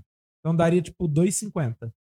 É, pensando assim, de uma maneira mais crua, seria isso. Mas, por exemplo, igual Hoje o salgado tá 4 reais, velho.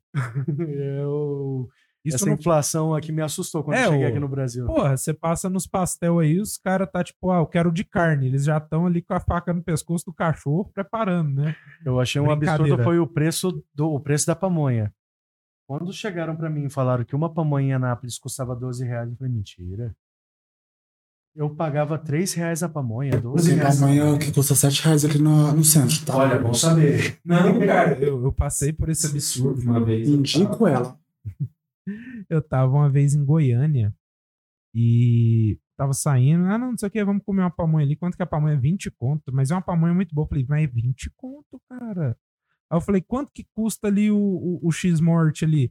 Custa 16 reais. Eu falei, ó, X-Morte me enche, uma pamonha não me enche. É, pô, duro ser gordo. Mas agora vamos voltar para a pergunta que eu quero fazer. Pergunta que não quer calar. Calma, tem mais uma pergunta. A última, prometo. Dá muita hora nessa calma, muita calma nessa hora. É, vamos lá. Como são recebidos os Nisei pelos japoneses? O pessoal sempre pergunta muito da questão da xenofobia, do preconceito. Existe xenofobia, existe preconceito? Ainda existe. Mas é numa escala bem menor. O japonês ele tem um, um entendimento de que ele precisa da mão de obra estrangeira. É, nós que temos os traços de, de descendências japonesas, somos tratados com um pouco de diferença? Sim, eu digo isso mais na questão da fala. Por exemplo, eu tenho uma dificuldade muito grande para falar em japonês, mas minha mãe ela aprendeu a falar japonês da vez que ela foi há 28 anos atrás. Então, quando chegava numa loja, o atendente ele ia direto em mim, que tem os traços, os trejeitos japoneses, achando que eu que falo japonês e minha mãe que traduzia. Então eles já ficavam espantados, tipo, como assim? O brasileiro que está falando japonês, o, o, o, ele é japonês visualmente e não sabe falar a língua. Então existem ainda preconceitos desse tipo. E preconceito com o brasileiro, o que acontece hoje em dia é muito de, tipo, você vê placas que tem observações de tipo, é, não pegue no produto, escritos em português. E tem aquela velha história, né? Se tem placa, se tem é, escrito é porque tem história. É. Então, Mas o brasileiro ele vê com a mão, né? O olho é simplesmente um adereço. e assim, uma curiosidade é que algumas lojas eles tocam bossa nova quando entra muito brasileiro.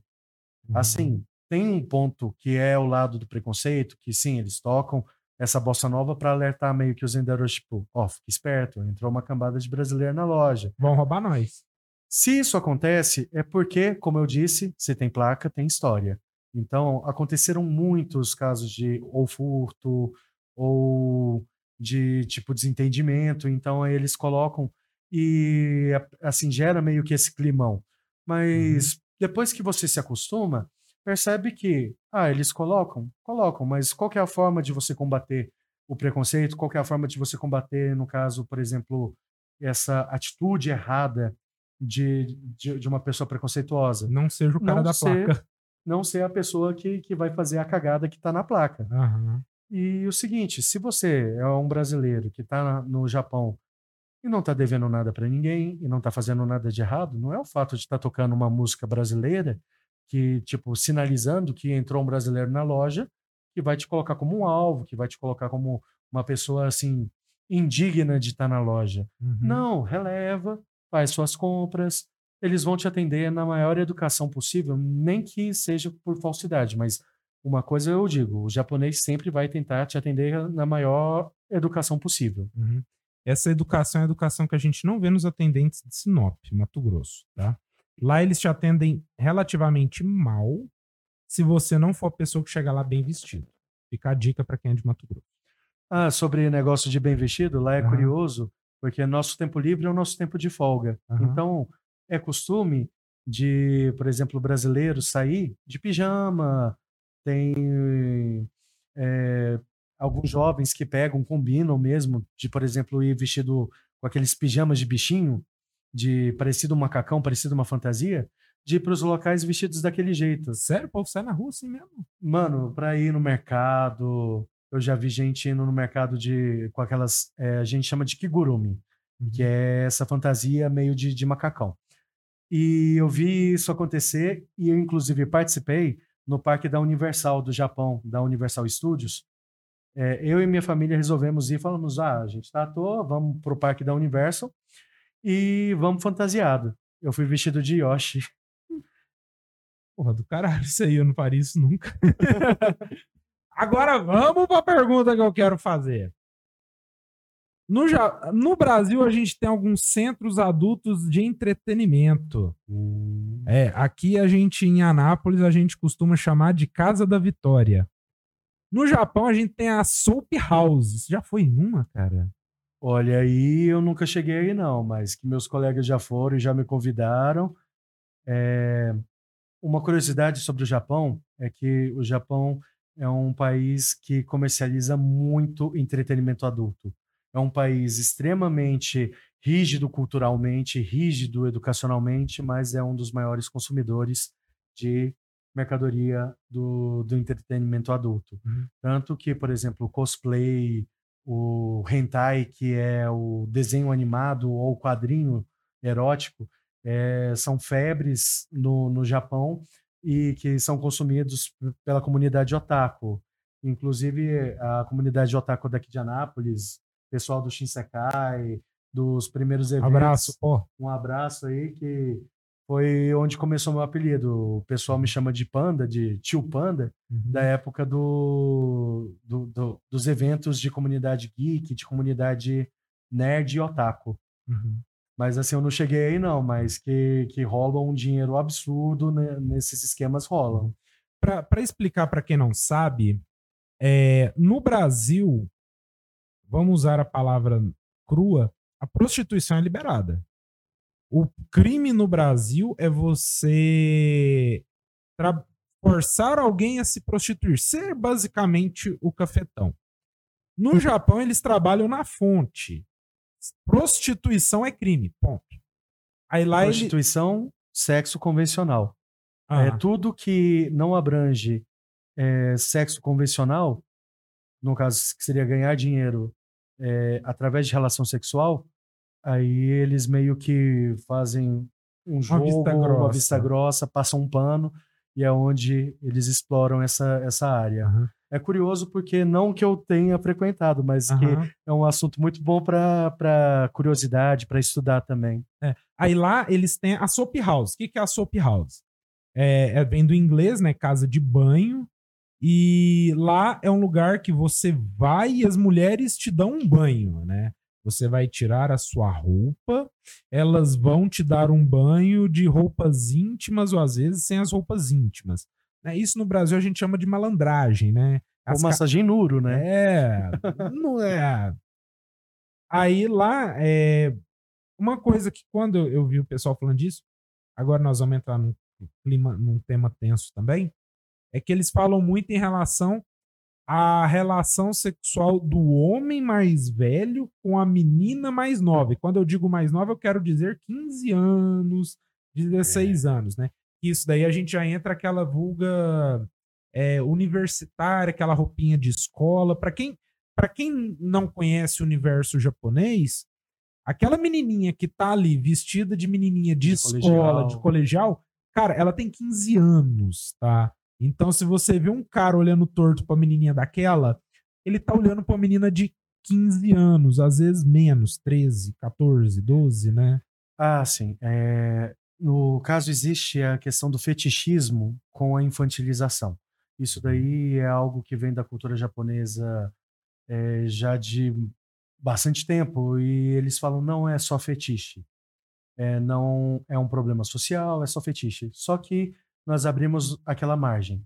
Se tem a história, se tem a, o fetiche, se tem o ponto colocado, se tem uma oferta, alguma, alguma coisa de realidade deve ter acontecido ou deve acontecer para poder alimentar esse tipo de mercado. Uhum. E é realmente complicado, porque é, é, nós vemos até mesmo na cultura meme aquela coisa do Yamete Kodasai. Yamete Kodasai significa simplesmente é, não faça, não faça. E é uma coisa assim, tipo, é, mostra meio que a vulnerabilidade da menina falando não quero, não, não encosta, e o, o cara com as investidas sexuais, é, com as investidas em cima da, da garota. Tem como julgar o que acontece lá com os olhos daqui? Na minha opinião, não tem como. Porque é uma cultura diferente? Sim, é errado, é errado. Nós vamos julgar por ser errado. É... A questão da infantilização é errado em, aqui em qualquer lugar. Uhum. Mas aí eles entram com aqueles argumentos do ah, é uma figura não humana, ela possui orelhas de elfo, ela é de uma raça que ela tem mil anos de idade, mas tem a aparência de uma garotinha de 12 anos. continua sendo a aparência de uma garotinha de 12 anos, e isso que é esquisito. Uhum. E quando eu. Foram vídeos, eu, eu, eu busco muito curiosidades no, no, no, no, YouTube.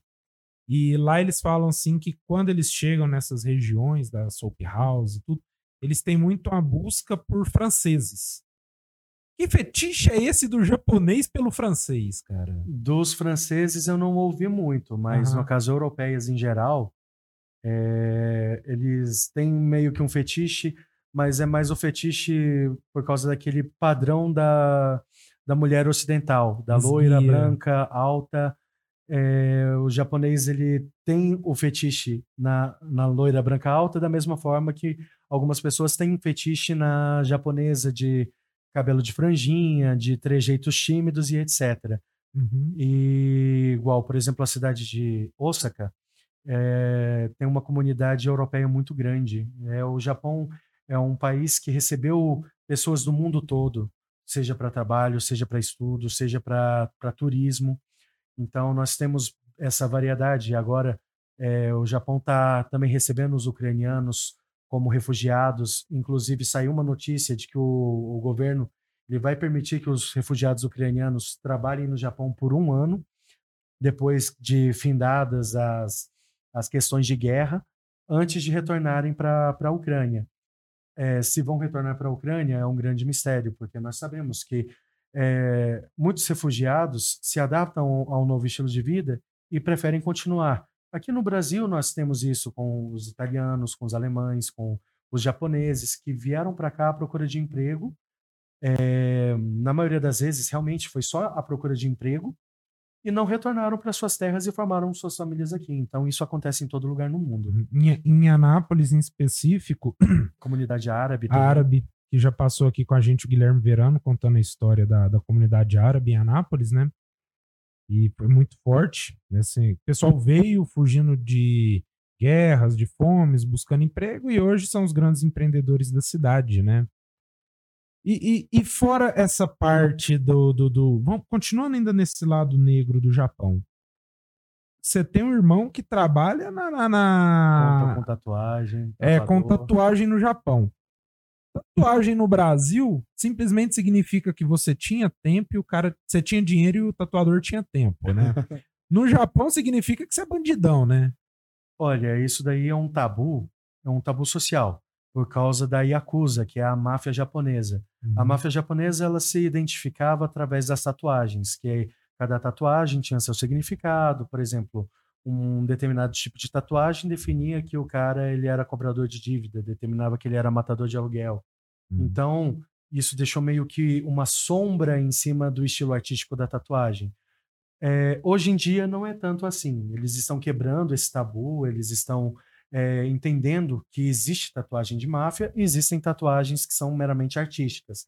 Inclusive, eu não é fazendo propaganda não, mas eu tenho tatuagem, eu tenho um panda tatuado, eu tenho um Daruman, que é um espírito da cultura japonesa, e eu tenho mais uma tatuagem na perna, que inclusive foi o meu irmão que fez. É, que é, um mafioso Yakuza se visse, ele entenderia na hora que não se trata de tatuagem de máfia, uhum. que se trata de uma tatuagem meramente artística. Mas ainda existem lugares no Japão que são mais tradicionalistas e não permitem, por exemplo, se você tem uma tatuagem no pulso ou se tem uma tatuagem no peito, se você, você sair com ela com ela à mostra. Numa academia, você tem que esconder suas tatuagens num clube, você tem que ir para o clube usando roupa de banho, literalmente tipo roupa de mergulho, para esconder suas tatuagens, porque é visto como algo que é hostil para pessoas que não têm o costume. Uhum. E nessas tatuagens suas, você é cobrador ou matador de aluguel? Aí eu, eu poderia cortar um dedo se eu te contasse. não, brincadeira. Essas aqui são meramente artísticas. De... Uma perguntinha aqui no, no YouTube que diz assim: pergunta para ele aquele negócio, um macaquinho com tampa no olho, da Camila Araújo. Macaquinho tampa no olho é o. Aquele negócio. É, não, ele não entendeu, Camila. Não, tem que ser um pouquinho mais, tem que ser um pouquinho mais específico. É, queimou a largada, fia. Se bem que eu acho que eu deve estar tá perguntando sobre. O dia que você viu a Yakuza. Olha, é... eu não entendi muito bem a pergunta, mas vou levar para o lado, por exemplo, da, da, sacanagem. Eu acho que está perguntando do, do, tamanho. Isso, a, a mulher japonesa tem fetiche no africano ou ela prefere o japonês? Me pediram para perguntar isso, mas eu tava segurando, cara. Olha. Entendedores entenderão a pergunta. Assim, a, os japoneses mesmo estão tendo um problema com a taxa de natalidade. Eu acho que isso meio que explica um pouco. Mas. Lá não tem muito mendigo, né? assim, é, profissionais, é, sexólogos dizem que tamanho, é, formato não, não, não tem nenhuma interferência com, por exemplo, raça, etnia, sociedade, assim. Então, uhum. eu, eu me, me, me, defendo na defesa deles, de que o, o tamanho não é tudo que importa. E para você que está em casa agora, deixa um comentário aqui embaixo e fala para nós: tamanho importa? o importante é saber fazer. Cara, a gente começou aqui tarde, deu umas treta de horário, deu uma treta que eu não sei o que, que foi. A conversa tá bacana, eu tenho 30 mil perguntas para te fazer, mas eu já vou ter que começar a encaminhar para o final, tá certo? Então, assim, Johnny, é... caminhando já para o final daqui, e ainda quero trazer um assunto à mesa que a gente não conversou, hum. mas eu acredito que vai entrar nas suas respostas. Se não entrar, a gente vai entrar nele de qualquer forma. Tem três perguntas que eu sempre faço para todos os convidados que passam pelo Reconhecendo Pessoas. Essas perguntas, cara, não tem resposta certa, não tem resposta errada, tá? Essas perguntas é basicamente assim: amanhã, cara, você vai lembrar que eu te perguntei, vai parar para pensar e vai falar assim, cara, eu quero fazer o que eu falei. Então, é para isso que ela serve, é uma análise futura para você mesmo. É, nós estamos agora no meio de março de 2022, né? pouquinho para frente ali, dia 17 hoje, né? Uhum. É, em 17 de março de 2021, o que, que era seu sonho, cara? Que você sonhava para hoje, pra esse dia de hoje, há um ano atrás. Você falava assim, cara, daqui um ano eu quero isso, sei lá, eu quero ganhar na Mega Sena, eu uhum. quero sair do Japão e morar na Índia. Não sei. O que, que era seu sonho? Olha, há um ano atrás, exatamente, eu estava começando a voltar com os meus projetos, voltando a escrever, voltando a, a trabalhar com comunicação social. E eu queria sair do trabalho da fábrica. Não que seja um trabalho indigno, não que seja um, uma coisa impossível de realizar, mas o meu sonho era de empreender através do meu sonho e mostrando o sonho de outras pessoas é, no Japão, no, no Brasil e no mundo. É o que a gente faz, tenta fazer aqui, cara. e hoje eu posso falar que, nossa, esse sonho está realizado? Ainda não, mas a pequenos passos eu estou realizando ele aos poucos. Uhum. E hoje, 17 de março de 2022, cara, o que, que você sonha para que esteja acontecendo na sua vida em 17 de março de 2023? Olha, ganhar na Mega Sena, que nem você falou, não seria nada ruim. Com certeza. Eu, Mas. Eu só não sonho isso porque eu não jogo. Assim, daqui um ano, onde eu quero estar, eu quero estar voando alto. É... Você quer ser piloto de avião? Não, não literalmente assim, mas eu quero estar, é, literalmente estar é, viajando e conhecendo histórias, conhecendo pessoas. Porque eu, eu, eu sou escritor, eu sou leitor, eu sou apaixonado por histórias. Uhum. E eu quero mostrar que outras pessoas apaixonadas conseguem realizar seus sonhos fora do Brasil, dentro do Brasil, é, indo onde for. Uhum. Eu quero contar essas histórias e quero mostrar para as pessoas que estão aqui sonhando, falando: Poxa, eu queria tanto ir para outro país, eu queria tanto estudar fora e falar assim: nossa, cara, seu sonho não é impossível, seu sonho não é besteira. Uhum. Você pode realizar, você pode chegar longe com o seu sonho. Uhum.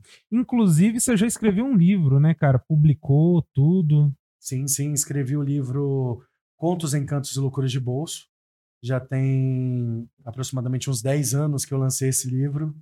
É, eu falo que é o primeiro filho, então a minha, minha primeira cria foi o Contos Encantos.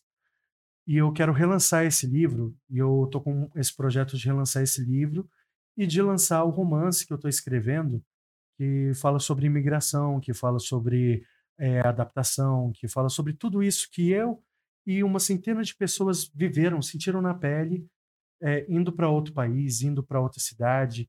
Eu quero mostrar que a nossa história não é balela, que a nossa história é sim uma coisa importante que faz parte de nós e que é, contribuindo, é, mostrando a nossa história para outras pessoas, possam também enriquecer a vida de outras pessoas. Uhum. E, e, e, o seguinte, agora uma pergunta pessoal. É, eu passei por alguns momentos na minha vida em que eu fiz um resumo e romanciei esses momentos na forma de capítulos e joguei um personagem aleatório que sequer eu dei nome. Hum. Mas eu acho que ficou uma história legal. Se eu quisesse publicar essa obra, como que eu fiz? Como que eu faria? Como você fez para publicar a sua obra? Eu já perguntei isso pra Vera, mas ela ganhou tudo. Porra, Vera. Olha, a minha primeira publicação foi uma publicação independente. Eu Como consegui, funciona?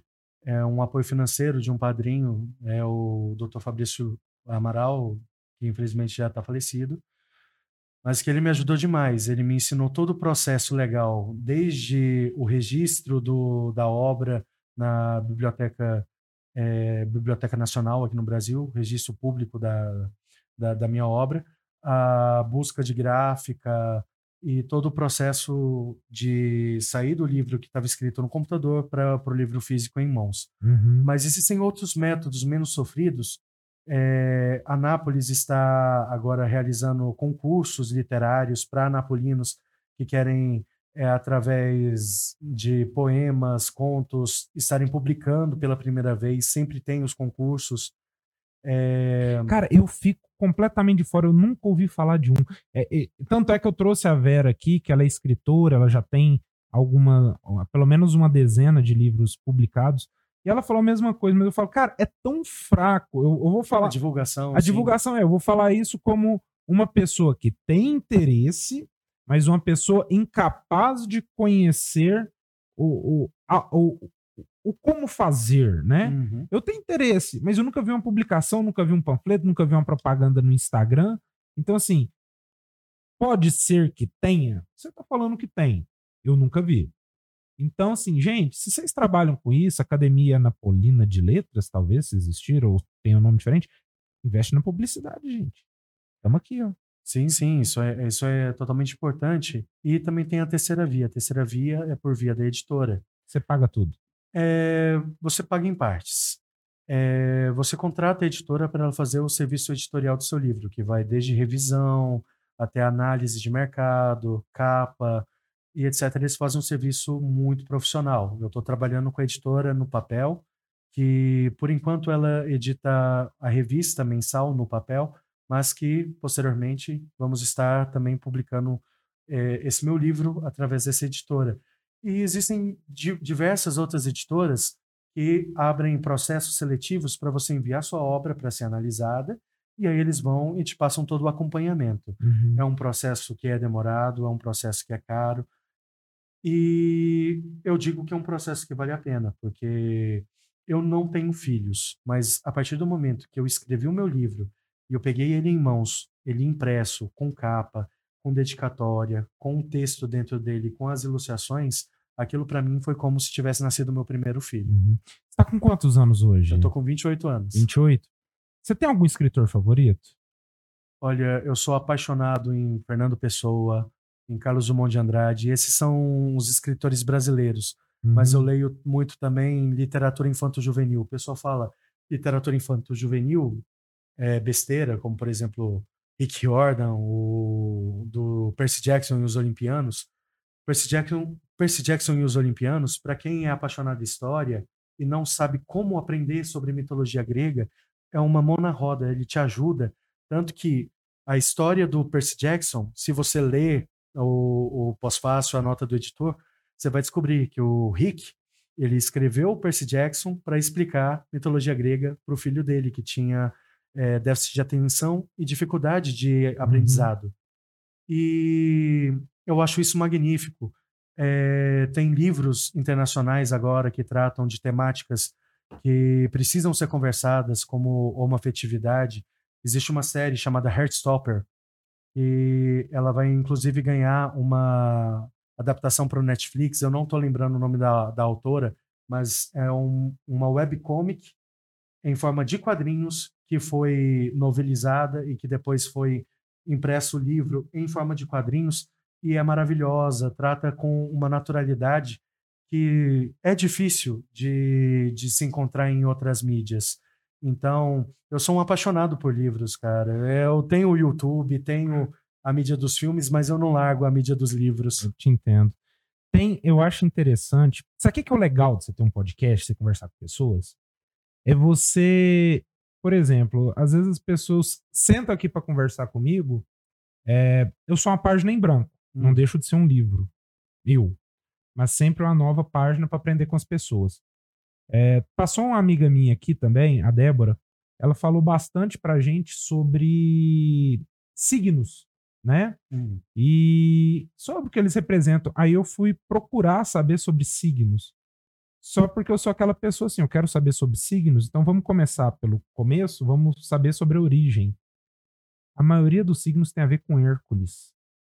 Eu nunca soube disso. Eu tenho a coleção do, da história de Odisseu, mas eu nunca imaginei que tinha signos a ver com a, a história de Odisseu. Tipo assim, ah, por que que esse signo se chama Gêmeos? Por exemplo, eu uhum. sou de Gêmeos. Ah, por causa de do, dualidade, mas da onde surgiu isso? Aí vem a história toda de Gêmeos. Por que câncer? Por que, que o símbolo de, é um de câncer é um caranguejo? Entendeu? Por que Libra? Por que, que gêmeos dá certo com, sei lá, Sagitário? E, e, tudo isso é explicado. Ah, leão é porque Hércules brigou com leão e aquele leão não sei o quê, e devido à honra disso, Zeus criou. Não sei o quê. Então, tipo assim, tudo uma história legal.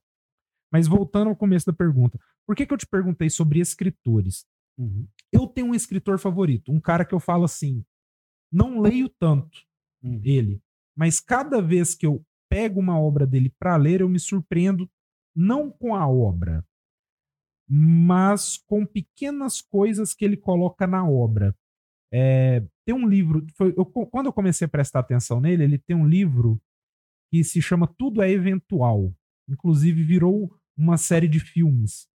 No livro ele começa, ele, ah, por que, que eu tô fazendo esse livro? Ele, cara, eu tô fazendo. Ele, contando para ele mesmo, é um, um, monólogo tô fazendo esse livro aqui, cara, porque é o seguinte: a editora tá me cobrando, eu tenho um monte de conto aqui, eu não tenho nenhum muito bom.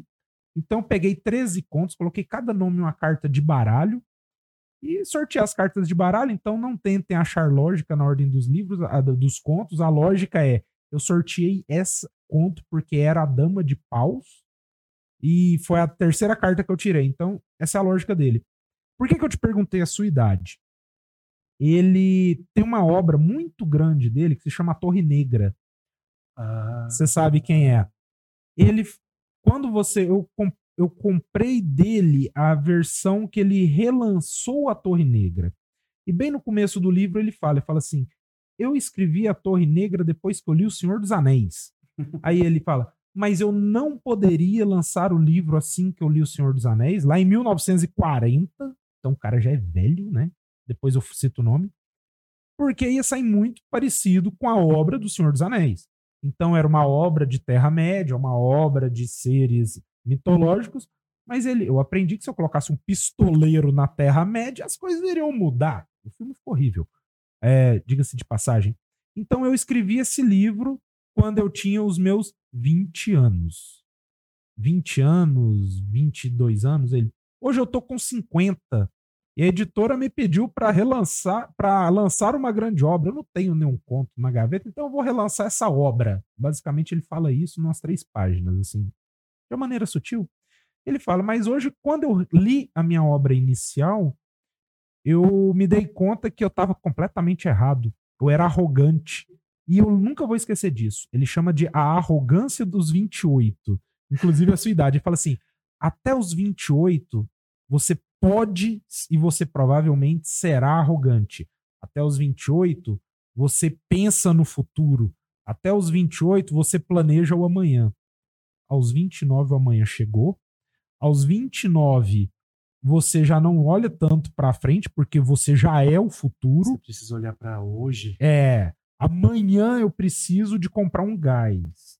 Amanhã eu preciso de resolver esse problema. Não dá para eu ficar vivendo um sonho e planejando esse gás para daqui três anos, porque eu preciso comer, né? Uhum. E ele fala, ele fala assim: hoje eu com 50, 60, é, eu olho para essa obra e eu falo o quanto eu era arrogante quando eu escrevi ela, eu a escrevi a primeira vez. Então, se vocês lerem a minha primeira obra e lerem essa, eu mudei o nome de cidades, porque no quarto livro transformei essa cidade numa pessoa, e no começo eu queria que essa cidade fosse uma cidade, não uma pessoa. Eu fui arrogante quando eu fiz isso, eu fui arrogante quando eu peguei a história do pistoleiro e fui aquilo, eu fui arrogante quando eu não expliquei como que é. Cara, ele inventou o Time Bullet, para quem não sabe, Time Bullet é o Matrix, tempo do Matrix. Ele, eu inventei o Time Bullet em 1900 e alguma coisa, e eu não soube explicar o que era. Então eu vou explicar para vocês o que é quando eu falo que ele está carregando a pistola, não sei o quê. Pensa no Matrix. É tipo, é bem claro, ele pensa no Matrix. É o jeito que ele carrega a pistola. Ele é muito rápido, ele carrega tipo Matrix. E, e, e hoje você falando, uhum. ah, eu vou relançar meu primeiro filho. Já parou para ler o teu primeiro filho? É exatamente por isso que eu ainda não relancei. Eu estava com um projeto de relançá-lo agora esse ano para na minha vinda do Brasil fazer o um lançamento. E eu percebi que alguns dos contos envelheceram mal. Não tanto por uma questão de arrogância, mas sociedade mudou. A sociedade mudou, os tempos mudaram, as formas de sentir mudaram e eu não posso ser agressivo com um tipo de, de relacionamento que não é, é comum ao que eu vivo, mas que também existe. Então, é preciso ter cuidado, sim, mas quando o cuidado ele se torna acima do, da, da liberdade da expressão, aí eu acho que nós temos um, um, uma questão a ser trabalhada não é que nós temos liberdade total de expressar nossa opinião. Nós temos liberdade de arcar com as consequências da nossa opinião. Então, o nosso limite, assim como Rousseau falava, o, o, a liberdade começa onde acaba a liberdade do outro. Uhum. Será que nesse caso seu, é, por exemplo, quando a gente assiste um filme, hum. né? Inclusive está tendo aí em evidência um do Danilo Gentili e tal, envelheceu mal mas que retratava com paródia o momento que a gente passava 10 anos atrás, 5 anos atrás, né? Que naquele momento talvez fosse engraçado, mas hoje não é. E quando você fala, ah, eu escrevi um livro que envelheceu mal. Será que não seria o caso de você pegar a essência do que você fez? Aquela essência você sabe, tá guardada aí dentro. Sim, sim. E fazer uma nova obra baseada na essência, ao invés de pegar uma obra antiga. E simplesmente lançar. É. É porque eu falo assim, cara. É, falando da maneira bem grosseira, hum. às vezes a gente tenta pôr o botox para apagar as rugas do tempo. Mas quem seria da gente se não fossem as rugas do tempo? Né? Então, às vezes, a gente não tem que negar as rugas do tempo, mas é falar, é com essa ruga aqui que eu consegui experiência para fazer uma obra melhor. Ah, não, com certeza, com certeza. Assim, o carinho que eu tenho pelo Contos em das Loucuras de Bolso é porque foi a minha primeira obra, numa obra de contos, uma coletânea de 13 contos. Você colocou o nome numa carta e sorteou a ordem ou não? Não, não. Na verdade, ela, ela segue meio que a ordem que eu trabalho com contos, encantos, loucuras de bolso. São três ideias que remetem à memória, a encantamento, a paixão, e loucuras de bolso seria como é, aquelas coisinhas, aquelas particularidades que cada um tem, muitas vezes temos vergonha de mostrar, mas que fazem mais parte da gente do que aquilo que a gente mostra. Uhum. E eu cresci o livro a partir dessa, dessa premissa. O que envelheceu mal, eu digo que é um livro de 12 anos de escrita, 10 anos de publicação. Ah, as formas de relacionamento mudaram. É... A forma da gente entender os relacionamentos A forma também. De, entender, de entender os relacionamentos mudaram. Eu não quero ser taxado, por exemplo, de heteronormativo ou de preconceituoso, sendo que eu não sou. Então, eu não trato, por exemplo, eu trato questões de amor no, nesse meu primeiro livro de uma forma um pouco mais coloquial, jovem e baseado na minha juventude da, da época. Você de 2010, não é mais jovem, de 2008. Hum, então. É diferente. Eu, por exemplo, falo de um romance juvenil, um romance escolar foi o que eu vivi na minha época. O romance juvenil, o romance escolar de hoje em dia, eu imagino que seja completamente diferente. Uhum. Porque na minha época a gente tinha vergonha até de pegar na mão. Eu, eu, fui, eu fui das pessoas tímidas, desculpem, me julguem. mas assim. A gente é da mesma. Não, não, mas assim, de, falando de uma maneira mais exagerada. Uhum. É a questão, por exemplo, da liberdade para se falar sobre é, orientação sexual, sobre liberdade sexual, sobre direitos, sobre é, o que podemos ou não podemos fazer, Deveres. ou o que devemos ou não devemos fazer.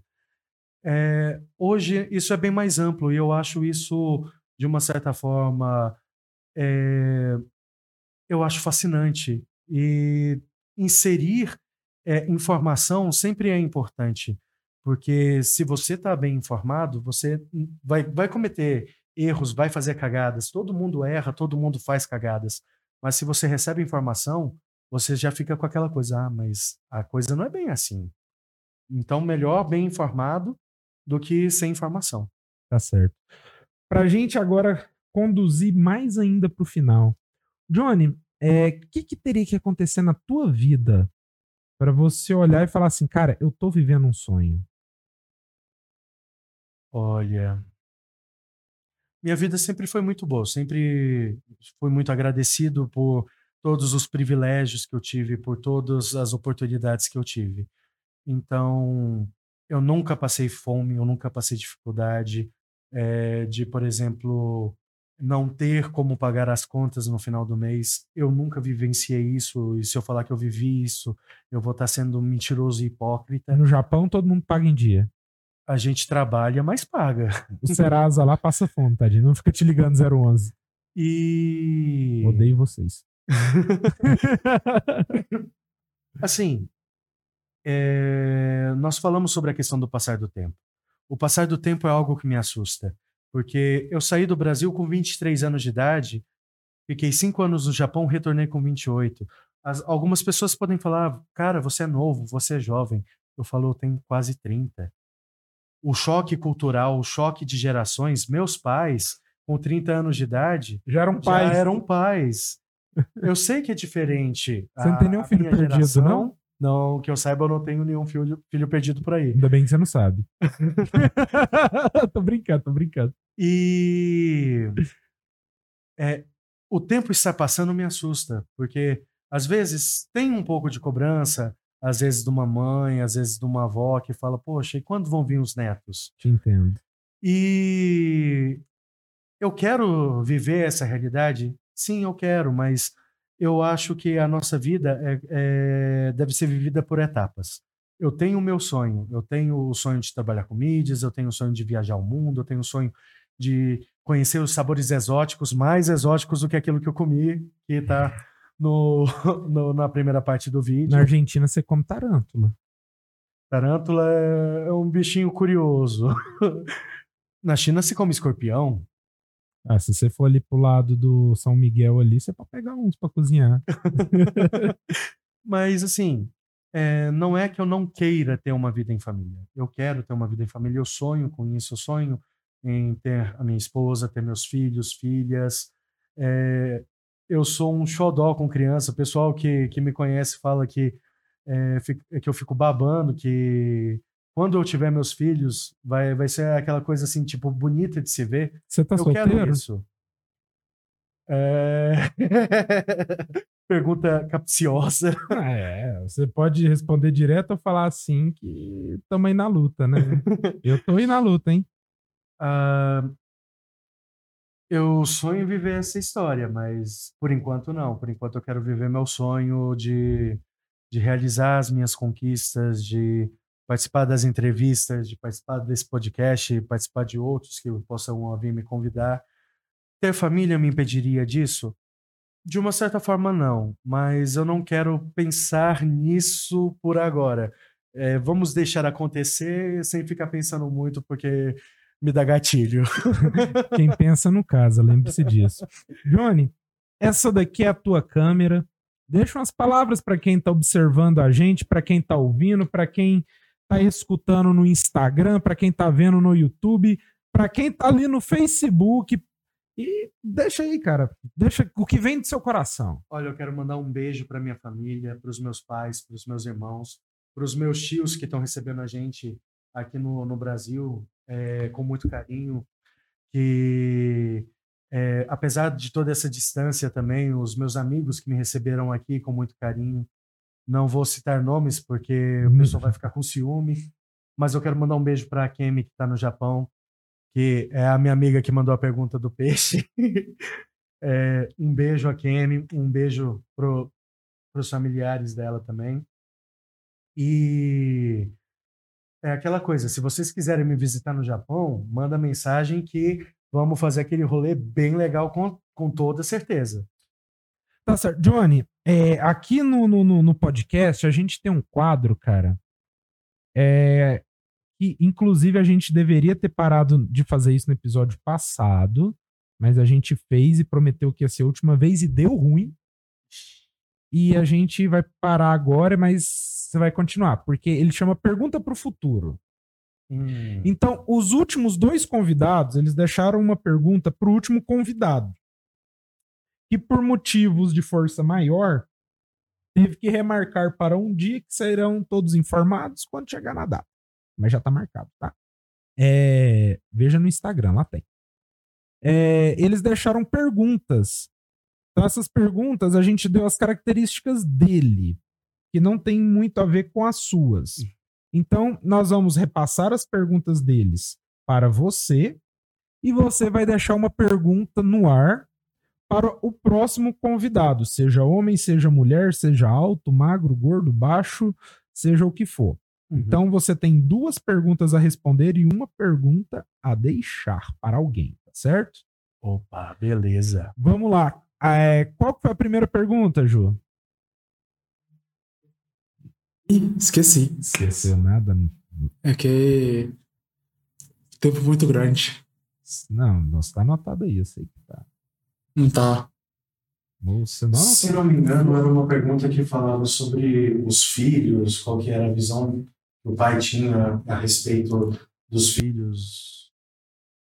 Jurema, Jurema. Eu acho que eu vou ter que voltar no vídeo deles pra ver. Resolva. Enquanto isso, nós vamos conversar, porque o nosso nossa produção tá falhando nessa hora. Você viu que no começo eu falei, tá com as perguntas aí? Tô. Falei, então fechou. o, o, Eu tava com as perguntas do é, Instagram de hoje. Ah, não tenho culpa. Não, não, não, você falou que ia. A responsabilidade sua. Não, você falou que ia gravar. Responsabilidade sua. E anotar. Lá, Johnny, pro, pro próximo convidado, deixa uma pergunta para ele, cara. Olha, a pergunta que eu vou deixar é: qual foi o, o momento da vida que deu aquele gatilho e despertou a, a vontade de você fazer o que faz hoje em dia. Porque eu acho que é um, uma coisa assim curiosa, que todo mundo tem aquele momento de insight. E uhum. eu gostaria de saber do próximo convidado é, quando que aconteceu esse momento de insight, que você soube aquilo que você queria ser e a partir desse momento se tornou aquilo que você queria para você, que você começou a trilhar o seu caminho. Bacana sabendo quem é, vai ser uma pergunta que ele vai conversar bastante. Ô, Johnny, e outra coisa aqui também. Quando você foi pro Japão, foi você, sua família inteira, né? Isso, eu, mãe, pai e irmãos. Aqui no Brasil, quando a gente vai alugar uma casa, cara, a gente aluga uma casa assim, nada, né? É só teto, chão e parede, né? Ah, Basicamente. No Japão você nem tem essa opção, né? Cara, quando você chega no Japão, eu falo, é o choque, o primeiro choque que você tem, antes mesmo de ter o choque alimentício, o choque cultural, o choque do clima, é o choque de você chegar num apartamento que você vai ter o inicial. Quando você chega num apartamento que já é mobiliado, beleza. Você está num apartamento semi-mobiliado, já tem geladeira, já tem isso, já tem aquilo. Quando você chega com a sua família para morar num apartamento que está vazio, a empreiteira que eu fui, ela dá um, um, suporte, uma ajuda inicial. E essa ajuda inicial é o futon, que no caso seria o edredom, que você forra para você deitar em cima do chão. Lá não, não tem, tem cama. cama. O, é, o japonês ele dorme no futon. Ah, tem é... muita gente aqui que dorme no futon. Você no futon. você ganha um futon, ganha uma colcha de, de edredom e um cobertor. É, de cozinha você ganha um jogo de panela, um saquinho de arroz para começar e só. E você vai esquentar essas panelas onde? Ah, não, tem, tem um fogão que você aluga no. É, já vem no apartamento, a geladeira inicial você aluga da empreiteira, ela já vem no apartamento, você paga um valorzinho simbólico para a empreiteira, mas você chega no apartamento, tem só o seu futon e as suas malas. Você chega, olha para a parede, olha para sua mala, olha para o futon, deita no chão, chão duro. Às vezes está frio porque chegou no inverno, às vezes está calor porque chegou no verão. Você olha para o teto e pensa: meu Deus, o que, que eu estou fazendo aqui? Posso ser sincero para você? No Brasil não é muito diferente, cara. A primeira vez que eu mudei e que eu entrei numa casa, eu só tinha a minha cama e as minhas malas. E era uma cama, para quem conhece vai entender, chama Metalon, com a cama de metal ruim pra caramba, com um colchãozinho e as minhas malas. Eu não tinha um arara. E eu quebrei essa cama é, que eu sempre batia no despertador para parar, eu deixava ele na cozinha, porque se eu deixasse no quarto eu parava ele dormir. Cheguei nessa cama, parei, me joguei na cama, quebrei a cama e fiquei dois meses dormindo numa cama quebrada, cara. É triste, mano. Sim, sim. Então acho que a gente tem que dar valor em muito Mas no que a gente ainda tem. Uma coisa que eu falo é que todo começo é sofrido. Ah. Então, a pessoa que. O jovem que tá saindo de casa a primeira vez, que tá morando sozinho, ele passa por essas experiências e você passar por essa experiência do outro lado do mundo sem ter para onde correr. No, no, meu caso, eu ainda estava amparado porque eu tinha minha família. Uhum. Mas muitos de nós, migrantes, vão para lá sozinhos, chegam lá, não conhecem ninguém. E o seguinte, eu falei, o primeiro choque. O primeiro choque é chegar no apartamento e não ter nada. Só suas malas, a, o edredom e o eco do apartamento. No dia seguinte, você oh. tem que sair e tem o, a questão da língua vai ter pessoas falando uma língua que não é a sua, vão ter pessoas fazendo coisas que não são do seu costume. O Japão, é, nesse ponto eu falo que o Japão ele pega crianças e transforma em homens, não num sentido machista, não num sentido é, pejorativo. Ele, o, ele te dá uma surra de, de responsabilidade que hoje eu sei fazer o que eu sei fazer, estando no Japão, trabalhando no Japão, trabalhando às 12 horas, tendo que aprender a me virar com uma língua nova, tendo que me, aprender a me virar com um país novo. E eu ainda tive a facilidade de estar junto com a família e as pessoas que estão lá sozinhas. Uhum, é foda. E dá eco num apartamento de 15 metros quadrados? Mano, por incrível que pareça, dá. Ai, é, é, uma coisa que eu quero quebrar o tabu aqui é que o pessoal tem a mania de achar que o Japão todo é aquela muvuca de Tóquio. Não, Tóquio é Tóquio, Osaka é Osaka, são mega cidades. Toyota não fica ninguém na hora de trabalho, né? Onde, onde eu morei, Etizen, é uma cidade do interior, uma cidade rica em, em paisagens verdes, em montanhas, florestas. Eu morava uma hora da praia, cara. E. Quantas vezes você foi à praia? Ah, não, eu ia pra praia direto. Era aquela coisa de tipo. É, eu entrava à noite, 9 horas da noite, 9 horas da manhã eu saía de, de, do trabalho a galera falava, Johnny, vamos pra praia? Eu falei, mas eu tenho que voltar para trabalhar hoje à noite. Aí, não, não tem problema, a gente traz de volta. A gente ia pra praia, ficava na praia, voltava para trabalhar cansado então, então, e trabalhava ia, mais 12 horas. Ia virado e bêbado trabalhar? É, bêbado eu não ia, mas que tinha colegas que iam, iam. Agora já recuperou, manda as perguntas aí, Ju. A primeira pergunta eu não vou fazer porque ele não tem filhos. Então não tem Mas muito contexto. Ele tem um filho ali que deu a luz de uma certa forma.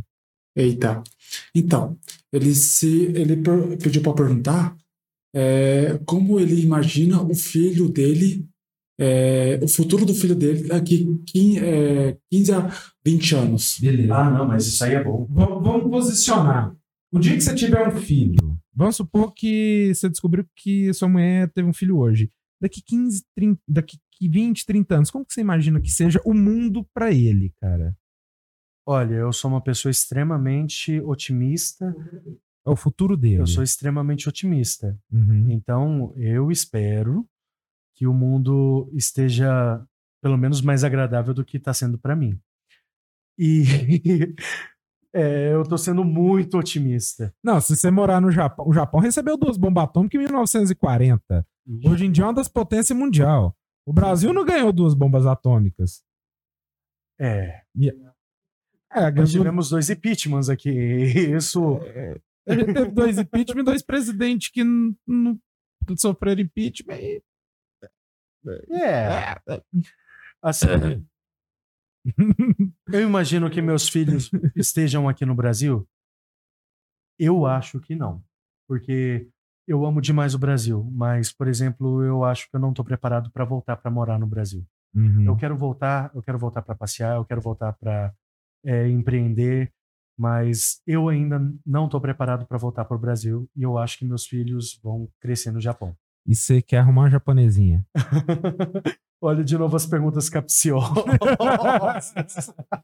me... Segunda pergunta. É, ele pediu para perguntar como você se vê o mundo daqui 30 anos. Olha, eu sou muito otimista, então eu quero ter pelo menos o carro voador. O carro voador eu quero ter. Saindo no Japão, vou garantir o carro voador. Ah. Mas eu tô achando complicado porque, por exemplo, o PlayStation 5, eu entrei na fila para pegar o PlayStation 5 e eu não peguei. Eu achei uma sacanagem isso. Posso fazer uma crítica hoje? Sete horas da noite, em, seis horas da tarde em ponto, eu entrei na fila para comprar a entrada pro Rock in Rio. Sete horas em ponto eu fui selecionado para comprar. 7-1 eu tava finalizando a compra pro Coldplay, já tinha esgotado. Já tinha esgotado. Rock in Rio, um minuto para vender o Coldplay, Rock in Rio. Não, isso é o primeiro Justin lote. Bieber também, mas não, esse, é, esse, esse ainda é o lote de clientes Itaú. Itaú, não adiantou não. O, a primeira venda de ingressos ainda é em abril. A primeira, o primeiro lote do Rock in Rio Card, eu fiquei duas horas na fila, porque eu entrei duas horas antes e deu pau no site. Uhum. Não comprei. O de hoje, em um minuto, eles venderam tudo. Ó, o pessoal do TI aí, ó, fica esperto, porque é. o site dando problema. Nós temos aqui o nosso, o, o, nosso Paulo aqui prejudicado. É, e teve gente na fila que não pegou filho e comprou na primeira venda, que eu vi os... Direito do consumidor aí, ó, Celso Somani, ó. É. Tem alguém que dedurou o Johnny. Ah. Falou que ano retrasado você não foi uma vez sequer na praia. não que você tenha visto, ele estava lá. Ele te iludiu. Tô brincando, era uma mulher, não. Assim, é, é, eu brinco que.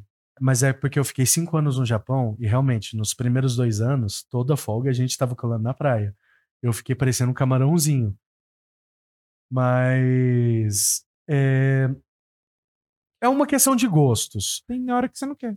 É, o Japão, ele é um país pequeno? Sim, é um país pequeno, mas é um país com muita diversidade.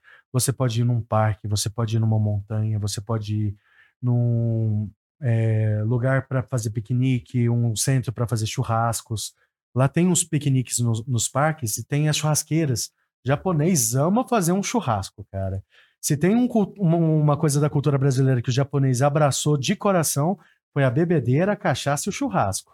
Aqui a gente já fez churrasco na praça, né? Só porque assim. Foi... Deu ruim? Não deu ruim, mas o pessoal te, te olha estranho. Anápolis, a gente é a cidade que a gente também tem muito lugar para ir, tipo Parque Piranga, muito lugar para ir, tipo a São Francisco, muito lugar para ir, tipo Goiânia.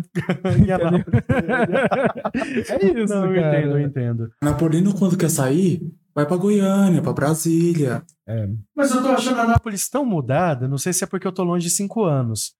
É, quando eu tava lá, é, é, nessa história de meme, surgiu aquele meme de que Anápolis é a Dubai Goiana. Então, mas na verdade é. O problema é que eu sou mendigo em Dubai, né? Então, assim... Ué, hoje em dia ser mendigo é uma coisa que não é totalmente ruim.